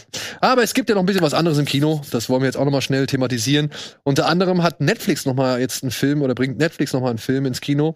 Der heißt Die Schwimmerin. Den habe ich noch nicht gesehen, aber der interessiert mich, denn da geht es um zwei Schwestern, die aus dem Iran fliehen, um halt ja das machen zu können, was sie halt gerne machen wollen, nämlich bei der Olympiade als Schwimmerin antreten. Ja, und das schaffen sie, indem sie halt nach Deutschland äh, flüchten und dort halt eben, ui. Oh, das war eine, das nicht schlecht. Also, ja. Äh, und sie fliehen halt nach Deutschland, um dort jetzt halt eben äh, Mhm. ihren großen Traum zu verwirklichen, nämlich im Namen des olympischen Teams an den Schwimmen, äh, an der Olympiade in, in Schwimmen teilzunehmen. Wie gesagt, ich habe noch nicht gesehen, aber ich habe mir gedacht, komm, äh, vielleicht für den einen oder anderen interessant, vor allem weil er ja auch aus der, aus der, aus der Sichtweise geschildert wird oder eben aus dem, aus, der, aus dem Land kommt. Und das immer wieder schön ist, mal ein paar andere Perspektiven zu sehen. und ich meine, er ist mitproduziert von der Produktionsfirma von Matthias Schweighöfer. Irgendwie hat er da auch seine Okay. Hände. Pantal Pantaleon Pictures. Okay. Ich meine, irgendwie hat er da auch seine Mich hat der. Titel so abgeschreckt, den Trailer überhaupt zu gucken. Und jetzt sehe ich hier parallel den Trailer und den finde ihn wirklich ganz interessant. Siehst du? Und das Der, ist der nämlich. Titel ist auch echt nicht Ja, was willst du denn machen? Es, was willst du Wenn machen? er The Swimmers hieß, Hätte ich ihn gesehen. es geht um Schwimmerinnen, was sollst du sagen? schwimm Ja. um dein Leben, wenn es richtig, richtig, ein richtig mieser Tag in dem in der Abteilung, die für Filmtitel zuständig ist gewesen wäre. Hast ja recht. The Fighter heißt ja auch The Fighter. Eben. ja, genau. Ja. Ich nehme es jetzt zurück. Aber ich habe ich hab wirklich recht. ich hab Interesse dran. Also mich interessiert das ja, Ja. mit der Wahlgeschichte. Ah, da ist er ja, da ist er ja, der Matthias. Okay, das erklärt wahrscheinlich, warum er daran beteiligt ist. So, was haben wir noch? Ja, dann haben wir noch einen Katastrophenfilm aus Korea. Emergency Declaration. Also Katastrophenfilm. Ja, ist Nicht ist eine Katastrophe. Ja, Katastrophenfilm, weil das thematisiert, die Katastrophe. Ja, aber ein Katastrophenfilm. Ja, kann- kann man also so das sagen. Genre heißt. Es ist kein katastrophaler Film, es ist ein Katastrophenfilm. Ja, kann man sagen. Ja. es geht hier um eine recht, ja, auch fiese Situation. Ein Flugzeug ist plötzlich von einem Virus befallen. Ein junger Mann hat sich an Bord des, der Maschine geschmuggelt, der am Anfang noch gesagt hat, ja, welche, in welcher Maschine sitzen besonders viele Leute. Ja.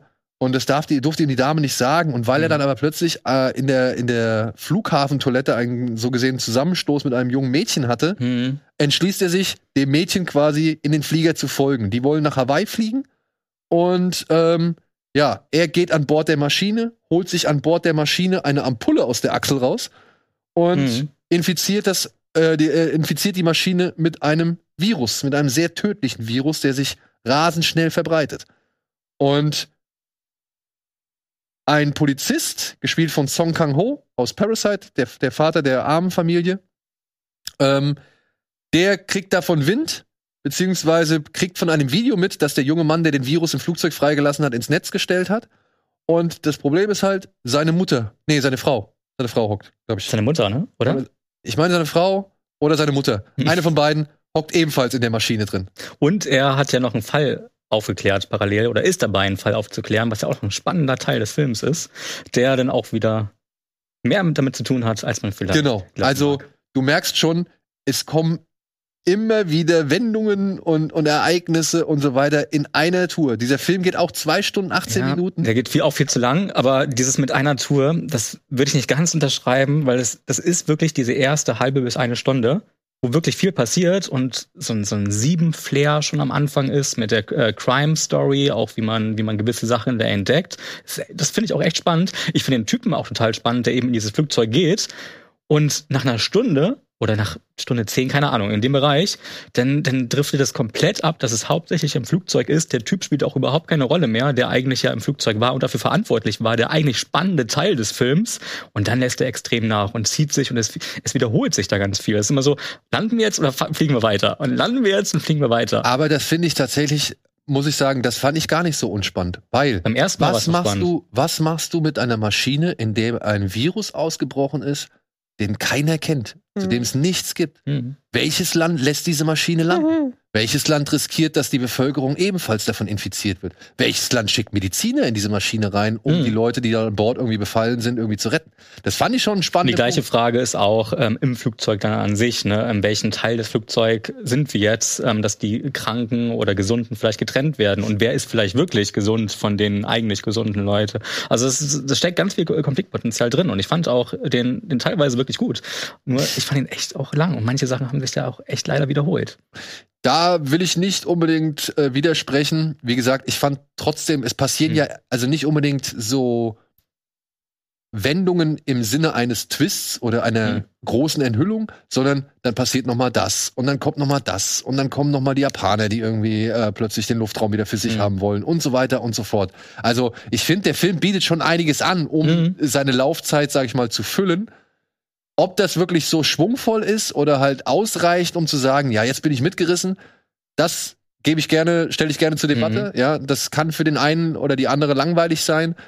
Ich muss sagen, es hat mich schon getragen, obwohl ich auch sage, dass der Film mindestens mal eine Viertelstunde zu lang ist. So. Und manche Konflikte wurden so ein bisschen soapig ausgetragen. Ja, ja. Manchmal gab es echt so einen, so, einen- so einen soapigen Beigeschmack, der auch nicht so ganz passen es wollte. gibt so einen geilen Moment, da ist halt so ein Vater äh, und, und dann kommt irgendwie der, der Pilot oder Co-Pilot kommt irgendwie so langgelaufen durch die, durch die Maschine und er steht dann so auf und meint so, ah, lange nicht mehr gesehen, ne? Und du denkst so, warum sagt er das? Ja. Ja. der hat ihn doch eben vor zwei Minuten Ja. schon gesehen, so, ja. dann kommt aber raus, dass die sich eigentlich kennen. Aus der Vergangenheit. Also es Okay. wird dann plötzlich nochmal so ein richtiger Plot aufgemacht, der irgendwie eine Rolle spielt, ja. Und also, das meine ich halt. Er Mhm. bietet schon einiges an, so, und du hast irgendwie Stirb langsam zwei, Hm. Train to Busan, äh, ja, Snakes on a Plane, also Mhm. Virus on a Plane. Ist aber kein Zombie-Film, das dachten manche, Ja, ja, genau, Flugzeug, genau. als sie den Trailer gesehen haben. Es ist eigentlich nur ein richtiger Katastrophenfilm, ja. Mhm. Oder du hast halt dann die Airport-Filme und so. Also wirklich, die haben eine Menge reingesteckt. Mhm. Und du hast halt zwei der absoluten äh, koreanischen Topstars mit Song Kang-ho und Jung Byun-hun, glaube ich, heißt der. Oh, ich muss nochmal auf den Namen. Aber mir hat sich irgendwie die Frage festgesetzt, warum denn die Person, die gefragt wurde, in welcher Maschine die meisten Leute sitzen, warum die denn, also da bei dieser expliziten Frage muss man doch als Flughafenmitarbeiter oder Mitarbeiterin hellhörig werden.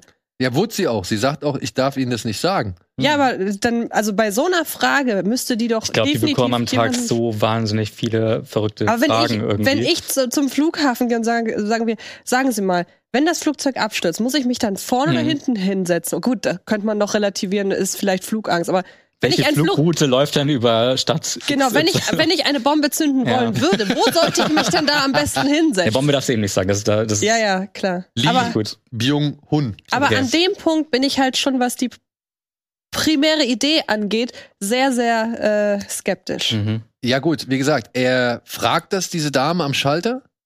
Ja. Und bevor die aber auch noch irgendwas erzählen kann Mhm. oder nachfragen kann, haut er schon wieder ab. Ich finde aber auch, Na dass, gut, also das okay. löst der Film ganz gut, die, den Moment. Also Ja, der ja. passt auch ganz gut, weil gerade diese Mitarbeiter oder Mitarbeiterinnen, die sich da eben hinstellen müssen, müssen halt wirklich extrem freundlich sein Ja, und, und das versucht sie auch. Das ist auch so ein kleiner Konflikt, der aber ganz gut gelöst ist. Nee, ich finde, also das, das passt auf jeden Fall. Da muss man sich jetzt keine Sorgen machen. Aber er, der halt an Bord der Maschine geht und den Virus da freilässt, Mhm. der ist, also die Figur an sich, Hm. Dass sie aus der nichts machen, gebe ich dir Ja, recht. ist mega schade. ist echt sehr schade, weil der ist als, als Figur an sich ist der echt Mhm. geil. Ja, ist der Der echt geil, gut. weil er halt einfach nicht diese Greifbarkeit bietet, die Mhm. sonstige irgendwie, äh, weiß nicht, Terroristen oder, oder Anschl Anschlagsverursacher irgendwie äh, gerne mal benutzen oder sonst irgendwas. Also der hat Der hat auch keine politische Motivation. Nee, das ist einfach nicht- dieses, ja, was mache ich mal heute? Genau. das ist halt wirklich, da sitzt du davor und denkst fuck, ist das fies. Ja, Ja, ja. aber macht halt Bock, also beziehungsweise äh, reicht halt aus und Laune. So. Ja, Emergency Declaration, falls man mal. Und das Ding ist halt auch koreanisches Kino in unserem Kino. Ne? Also Ja, ist cool. Ich habe den mal Fantasy Filmfest gesehen, also auch im Kino. Ähm, aber schön, dass er jetzt mal richtig. Und kommt. galt in, also war halt in Korea auch ein riesen Publikums, Mhm. was ist ein Riesen, aber schon einer der Top 5 Filme, glaube ich, in dem Jahr. So. Und dann kommen wir zu unserem Altmeister, von dem haben wir eben schon gesprochen. Der hat jetzt auch endlich mal wieder einen Film nach Maps to the Stars. Äh, er hatte sich jetzt endlich wieder zurückgemeldet und. Acht Jahre, neun Jahre ist es her? Ja, ja ich glaube schon. Ja, ne? Und präsentiert Crimes of the Future von eben David Cronenberg. Und hier geht es ja um die Zukunft. Und in der Zukunft ist alles ein bisschen anders, natürlich. bei, bei Cronenberg sowieso. Das ist eine dystopische Welt. Ja, genau. Und hier geht es um einen Mann namens Saul Tenser. Der ist in der Lage, sich neue Organe wachsen zu lassen, die er als Teil seiner Performancekunst immer wieder öffentlich entfernen lässt. Mhm. Was dann so gesehen eine Art Organbenennungsbehörde oder Orga Organregistrierungsbehörde auf den Plan bringt, beziehungsweise eine junge Frau, gespielt von Kristen Stewart, die ähm, ja doch scheinbar ein bisschen mehr Interesse an Saul Mhm. Tenser verfolgt, als nur, wir möchten eigentlich wissen, was du für ein Organ da gezüchtet hast und dem wollen wir gerne eine Nummer geben und eine Bezeichnung. So. Wahrscheinlich war Cronenberg in Deutschland und musste sich ummelden. Diesen Wahnsinn, damit er den Film verpackt. Ja. Und viel mehr ist es aber auch ehrlich gesagt nicht. Nee, nee, Es ist ich ein, sagen. Äh, natürlich, er ist hier liiert oder beziehungsweise er führt eine künstlerische Beziehung mit Lea Seydoux. So, muss sich auch dann mit der Behörde rumschlagen. Und ähm, ansonsten, ja, Das Thema an sich fand ich interessant, auch von, von der ganzen Gestaltung. Ist natürlich sehr, sehr HR oder Arch, ja, HR-Giga-mäßig, ähm, dass er das hinbekommt, die, dieses Organische mit mechanischen oder aber strukturellen Sachen wie, wie ähm, Gebäude oder einzelne, einzelne Dinge einfach zu verbinden. Das finde ich eh immer wahnsinnig interessant. Deswegen mag ich die Kunst auch so. Deswegen fand ich es ganz schön, hier mal zu sehen als Film irgendwie. Herr Kronenberg ist ja auch sowieso ein bisschen dafür bekannt, aber, aber die Verschmelzung von den beiden Sachen passt jedenfalls ganz gut, finde ich. Und irgendwann, also du hast es schon gesagt, die Story bietet gar nicht so wahnsinnig viel, sondern der Film hat sich auch manchmal Zeit gelassen. Ich glaube, der wurde auch fast nur in einer Location gedreht, in so einem Warehouse, ähm, wenn ich das richtig gelesen habe. Und so da, da baut er sich auch ein bisschen so aus und spielt die Charaktere manchmal ein bisschen gegeneinander aus, manchmal aber auch so ein bisschen weniger. Und das Interessante ist, wie gesagt, einfach diese, ja, diese, diese Kombination aus, aus den beiden Welten. Ja, und gut, ist vielleicht nicht ganz fair von mir, das so runter zu reduzieren. Es geht tatsächlich dann doch noch mal um eine andere Form von, wie soll man sagen?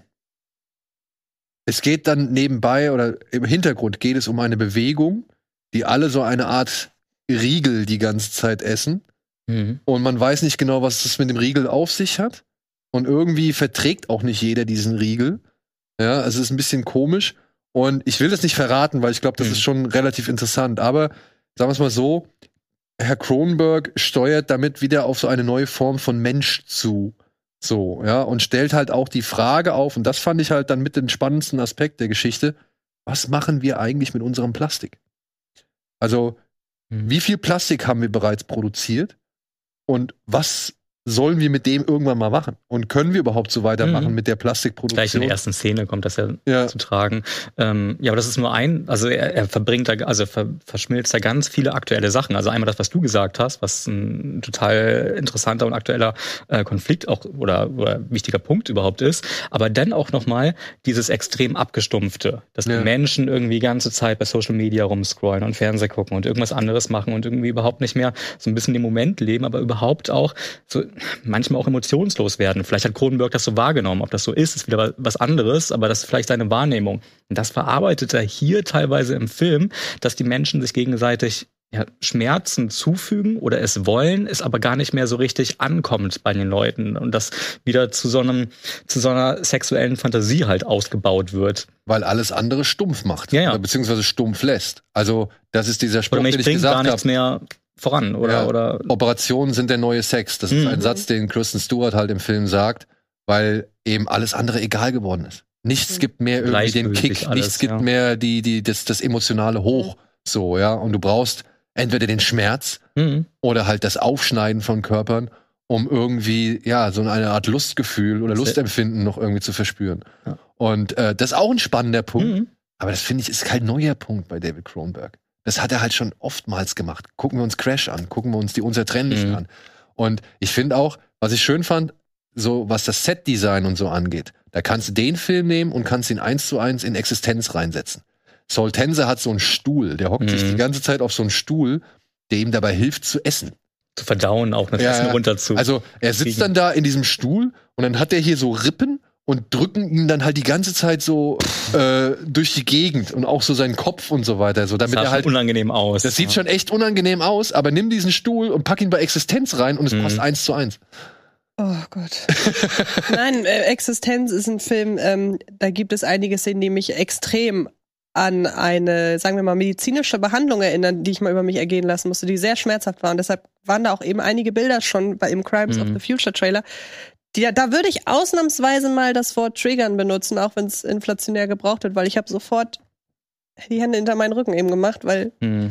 da habe ich arge Probleme mit, so Ja. Dinge in sind die auch- Haut rein und so. Es sind auch Ah. einige Leute aus dem Kino gegangen, oder? War das nicht so, dass bei der Premiere Leute aus dem Kino gerannt sind? Ja, gut. Konnte ich nicht ganz nachvollziehen. Vielleicht ist es auch einfach nur Es PR-Gelaber. kommt immer darauf an, wo so ein Film auch läuft. Läuft Hm. so ein Film in Cannes Ja. oder in Venedig, weißt du, wo du halt mit Abendkleid und Säckchen und, und was weiß ich oder im Frack da anmarschiert kommst Mhm. so und willst eigentlich nur einen schönen Abend erleben, kann ich verstehen, dass die Leute aus dem Kino gehen. Zeig den auf einem Fantasy-Filmfest, in Die Leute sind oder das sonst irgendwas. gewohnt, ja. Da sitzen wahrscheinlich Leute und denken sich, oh, oh, komm, David, das haben wir alles schon ein paar Mal gesehen. Aber es ist doch auch alles eine Frage der Vermarktung. Ich meine, damals bei der Weltpremiere von Blair Witch Project, da konnten sich die Verleiher und, äh, beziehungsweise großer Verleih war es Mhm. ja nicht, die Filmemacher damit schmücken, dass in den Zeitungen stand, dass während des Films Leute ohnmächtig geworden Mhm. sind. Das war auch korrekt. Das war aber deshalb korrekt, weil die Schlange vor dem Kino so lang war, dass die Leute stundenlang in der In Sonne Florida standen bei 40 Grad. stundenlang in der Sonne standen, nichts getrunken haben und dann sind die nicht umgekippt wegen des Films, Mhm. sondern weil sie da so lange standen. Aber trotzdem ist es ja wahr, dass Leute während des Films in Ohnmacht Mal, wie du es auslegst, ne? sind. Solche Sachen finde ich immer sehr spannend. Ja. Ja, also Crimes of the Future für David Cronenberg-Fans ähm, more of the same, würde ich sagen. Ja. Immer noch solide, aber man hat halt schon ziemlich viel, was er in diesem Film verarbeitet, halt einfach schon in anderen Filmen von ihm gesehen. Und wer halt nicht so der Erfahrene ist mit seinen Werken, ja, be prepared. Ne? Mich hat das fertig gemacht, dass die da alle so unsteril unterwegs waren, dass sie die ganze Zeit aneinander rumschnibbeln und irgendwelche Werkzeuge vom Tisch nehmen, der noch nicht mal desinfiziert wurde und dann den Bauch aufschneiden. Und dann, ja. Aber für mich hat der. Film, der Trailer immerhin schon, ich habe ihn leider noch nicht gesehen, aber immerhin hat er dafür gesorgt, dass ich mir Crash äh, bestellt habe. Ne? Ja? Also, ja. Ja, das ist ja so meine Nemesis in Sachen Cronenberg. Das ist der von ihm, den ich, mit dem ich am wenigsten anfangen kann. Ich habe ihn noch nicht gesehen, ich bin sehr gespannt. Ja, ich bin auch gespannt, was du sagst. So, dann haben wir aber noch ein paar Tipps nebenbei, die man streamen kann. Unter anderem, ja, stream it.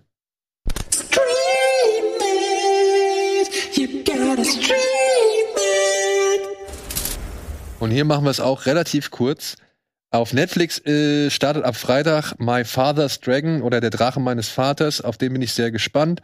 Äh, hier geht es um einen kleinen Jungen, der zieht mit seiner Mutter in eine neue Stadt und kommt da nicht so ganz zurecht oder beziehungsweise findet es nicht so toll. Aber äh, trifft dann, eine, ich glaube, wenn ich das richtig verstanden habe, eine Katze und die sagt ihm, vor der Stadt gibt es eine Insel und auf dieser Insel lebt ein Drache. Und diesen Drachen möchte er jetzt finden. Und ich denke mal, das hat ein bisschen metaphorischen, symbolischen Charakter, was diesen Drachen angeht. Ähm, hat mich von den, vom Trailer her, ja genau, ähm, erinnert er mich an Breadwinner zum Beispiel. Es kommt von den, äh, ja, Wolfwalkers natürlich auch, kommt von dem Studio, ne? Von Comic Saloon heißen die. Richtig, Alvin? Möglich. Ja, gut.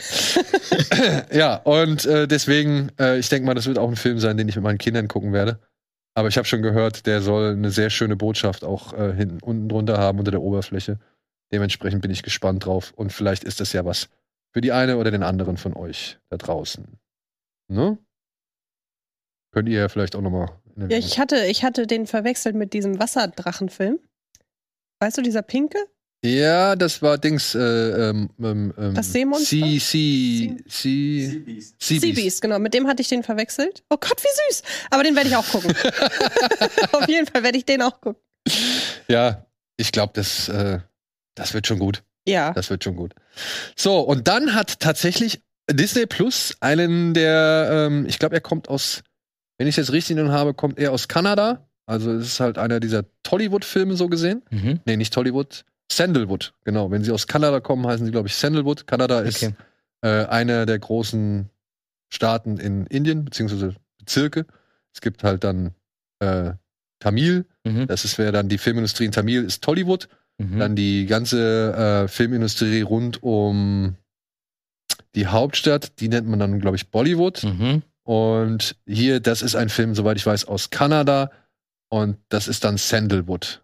Ja, also es gibt da so mehrere Bezeichnungen für.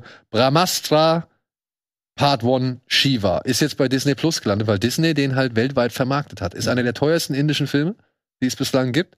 Und handelt von einem DJ, glaube ich, ja, ähm, der herausfindet, dass es eine Waffe gibt, die sogenannte Bra- Brahmastra, mit der man das Universum äh, komplett aus den Fugen äh, Okay. geraten lassen kann, beziehungsweise mit dem man auch das Universum komplett vernichten kann.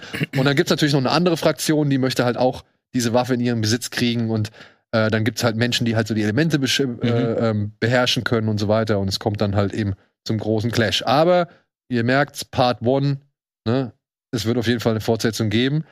Aber auch da, wer Black Panther durchsitzt, hat auch Sitzfleisch für den, weil der geht nämlich auch 2 Stunden 46 und liegt auf Disney Plus, so viel sei schon mal gesagt, nur in der englischen Fassung vor. Also, den gibt es dort nicht in Hindi oder Tamil oder ich weiß nicht, wie die Sprache in Kanada genannt wird. Auf jeden Fall äh, ist er nur auf Englisch vorhanden, was halt die Sache noch mal ein bisschen erleichtert, weil man dann keine Untertitel 2 Stunden 46 lesen muss.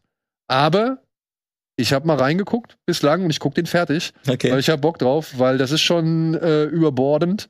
Und ja, es hält nicht mit der ganzen Klasse amerikanischer Großproduktion irgendwie mit, aber es ist erstaunlich, was in Indien gerade aus relativ, also vergleichsweise geringem Budget an gleichwertigen Effekten oder Bildern und Action und so geschaffen wird. Also, Mhm. falls man sich bislang nicht so rangetraut hat, jetzt hat man wieder eine Gelegenheit, auf Disney Plus sich das Ganze zu geben. So. Und dann haben wir noch ein paar Mediathekentipps. Unter anderem, was habe ich hier, was habe ich schon mehrfach vorgestellt? Oh Beautiful Night bei Arte, ich glaube, den haben wir schon ein paar Mal hier gehabt. Da geht es um einen jungen Mann, der hat sehr große Angst vor dem Tod. Aber es kommt halt im Laufe des Films oder beziehungsweise zu Beginn des Films dazu, dass er den Tod trifft. Und mit dem reist er dann quasi eine Nacht lang durch Berlin. Und muss unter anderem einen Paradiesvogel befreien oder Mhm. russisches Roulette spielen oder Go-Kart, glaube ich, auch fahren und so weiter und so fort. Also äh, Regiedebüt von dem Regisseur Xaver Böhm heißt er, glaube ich. Und echt gelungen. Geile Okay. Bilder und echt schöne Story. Hattest du ihn mal gesehen? Mhm. Dann haben wir natürlich äh, auf Tele 5 haben wir noch mal einen schönen Horrorfilm, The Ring oder der Ring, Ringu, das Original. Also hier ist die japanische Version für diejenigen, die den amerikanischen von Gore Verbinski schon 15.000 Mal gesehen haben. Und jetzt vielleicht auch mal das Original schauen möchten, äh, auf Tele 5 gerade erhältlich. Ebenso wie Assassination Nation. Ein Film, der vor allem für Freunde von Euphoria oder japanischen Rachefilmen geeignet ist. Ich hätte ihn lustigerweise, also ich weiß nicht, ich kenne jetzt die Rezeption beider Filme nicht. Ich weiß nicht, welcher von beiden Filmen besser ankommt. Aber ich finde, es ist der bessere Buddies, Buddies, Buddies. Assassination Nation? Hm. Oh, würde ich gar nicht so Also vergleichen. ich finde die beiden von der Agenda, die sie verfolgen, sehr ähnlich und finde, dass Assassination Nation da wesentlich mehr draus macht. Ich bin leider kein großer Buddies, Buddies, Buddies Fan. Ich fand das alles sehr gezwungen. mhm. Ja, gut. Äh, Also so nach dem Motto, hier, wir haben folgende Buzzwords. Strickt da ein Film drum. Und ich finde, dass Assassination Nation das so gesehen auch ist, aber sich mehr des oder da, da, sich dessen aber bewusst ist, während sich Buddies, Buddies, Buddies sehr clever vorkommt. aber Assassination Nation bietet auch deutlich mehr Geschichte noch an. Ich meine, hier geht es ja, Ja, um vier Schülerinnen Mhm. und plötzlich tauchen halt ähm, Nacktbilder auf im Netz in der Kleinstadt, in der sie da leben, äh, die halt Salem heißt auch noch. Salem, Okay. ja, genau. In der halt, ähm, ja, erwachsene, gestandene Männer Sex mit Teenagerinnen, Highschool-Schülerinnen und so weiter haben oder halt dabei gezeigt werden. Und alle Welt fragt sich, wer hat diese Bilder ins Netz gestellt und schnell kommt man hier halt auf ähm, Frau Waterhouse, Suki Waterhouse und ihre Freundinnen, Mhm. die halt dafür verantwortlich gemacht werden und dann beginnt eine richtige Hetzjagd. Mhm. Und gegen die stellen sie sich halt zur Wehr. Okay. Und es gibt, das ist halt von äh, hier ähm, dem Sam Levinson, Sam Levinson, Malcolm and Marie. dem, dem Regisseur von ähm, Euphoria, also Mhm. dem Showrunner von Euphoria, der Sohn von Barry Levinson. Äh, und äh, der hat jetzt hier halt gewisse Themen und Bilder, die halt auch schon in Euphoria Thema sind, hat er hier halt schon erprobt, sage ich jetzt mal. Also da wird man halt diverse Parallelen ähm, feststellen. Und gleichzeitig gibt es aber inszenatorisch ein paar richtig geile Momente.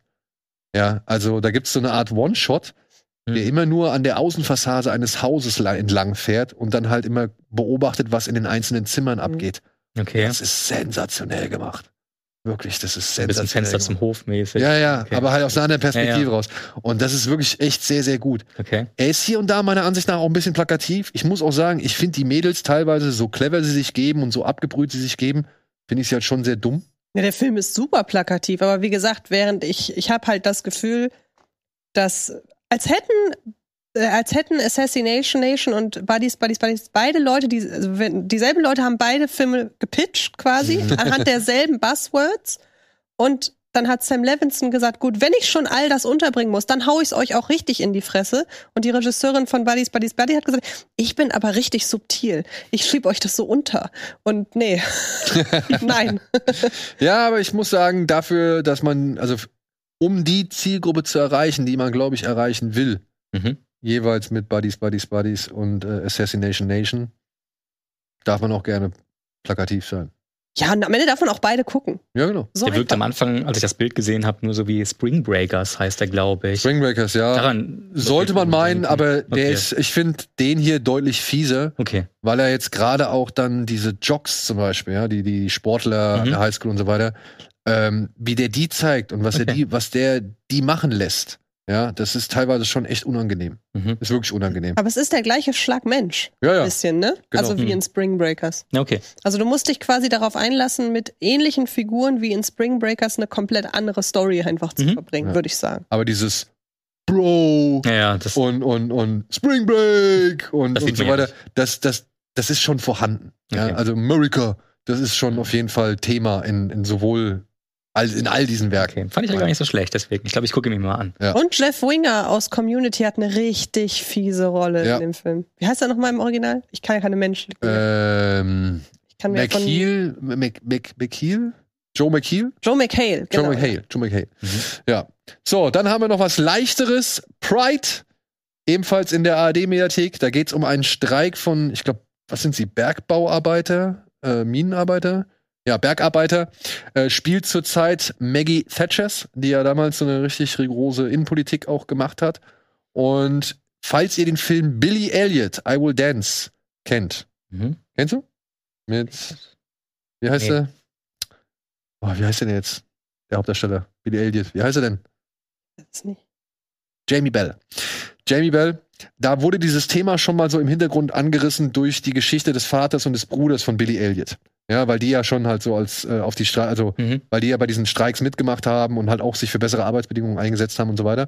Und hier diese Bergarbeiter, wie gesagt, es spielt zur selben Zeit und hier wird es halt nochmal thematisiert oder genauer konkretisiert, dass diese äh, Bergarbeiter halt auf die Barrikaden gehen, streiken und so weiter und sie erhalten unerwartet, aber halt positiv Unterstützung von der LGBTQ QT, von der queeren Community aus England, also aus London, die halt sich diesen Streik, äh, Streikenden anschließen. Und es, es gibt halt so ein schönes äh, Gesellschaftsporträt in den 80ern, äh, was ob oder angesichts des äh, ernsten Themas doch einiges an gute Laune versprüht. So. Ja. Muss man halt Bock haben auf das Thema. Mhm. Und dann gibt's noch von Jim Jarmusch für unsere Arthouse-Freunde Only Lovers Left Alive in der ARD-Mediathek. Tom Hiddleston und Tilda Swinton als Vampire, die schon seit ewigen Jahrhunderten leben und dementsprechend auch gelangweilt sind. und, Das überträgt sich sehr gut Mhm. auf den Zuschauer. und das auf den Zuschauer übertragen.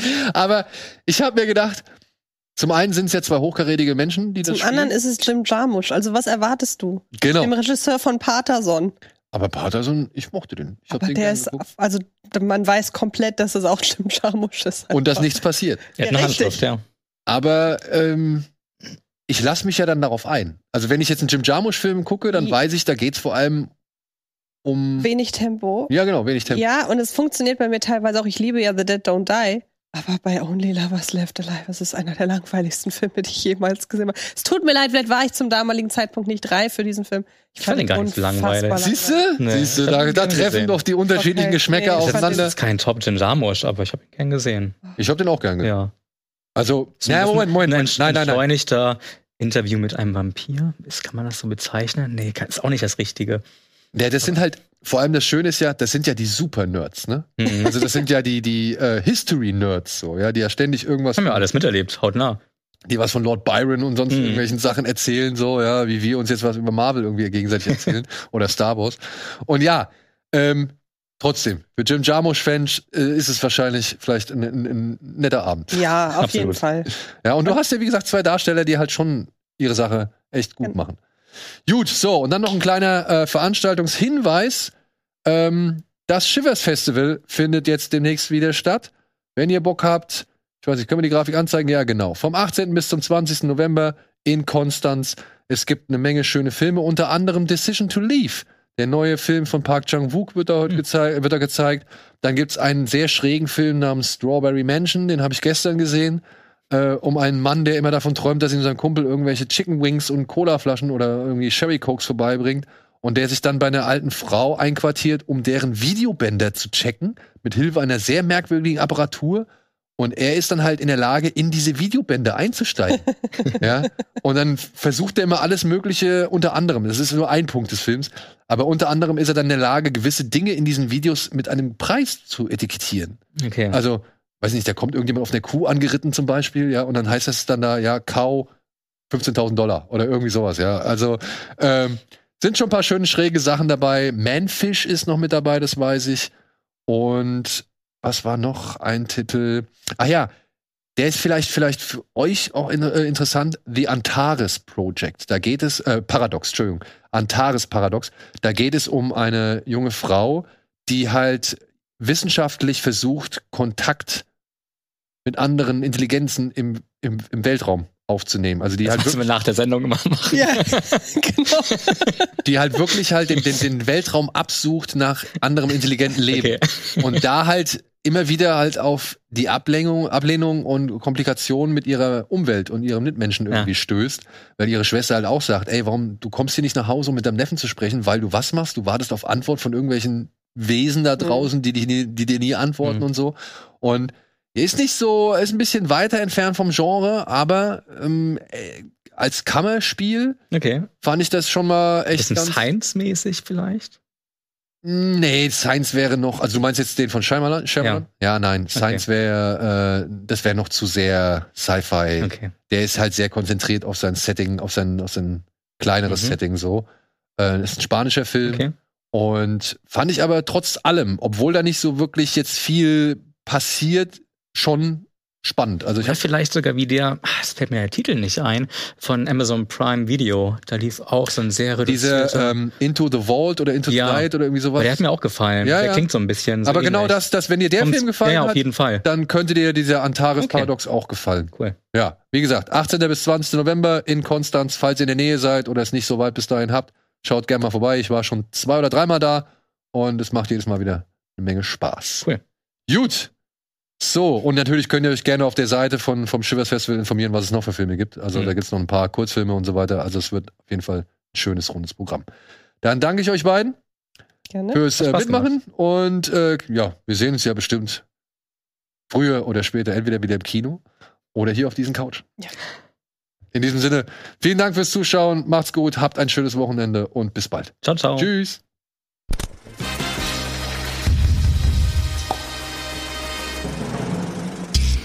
Diese Sendung kannst du als Video schauen und als Podcast hören. Mehr Infos unter rbtv.to/kinoplus.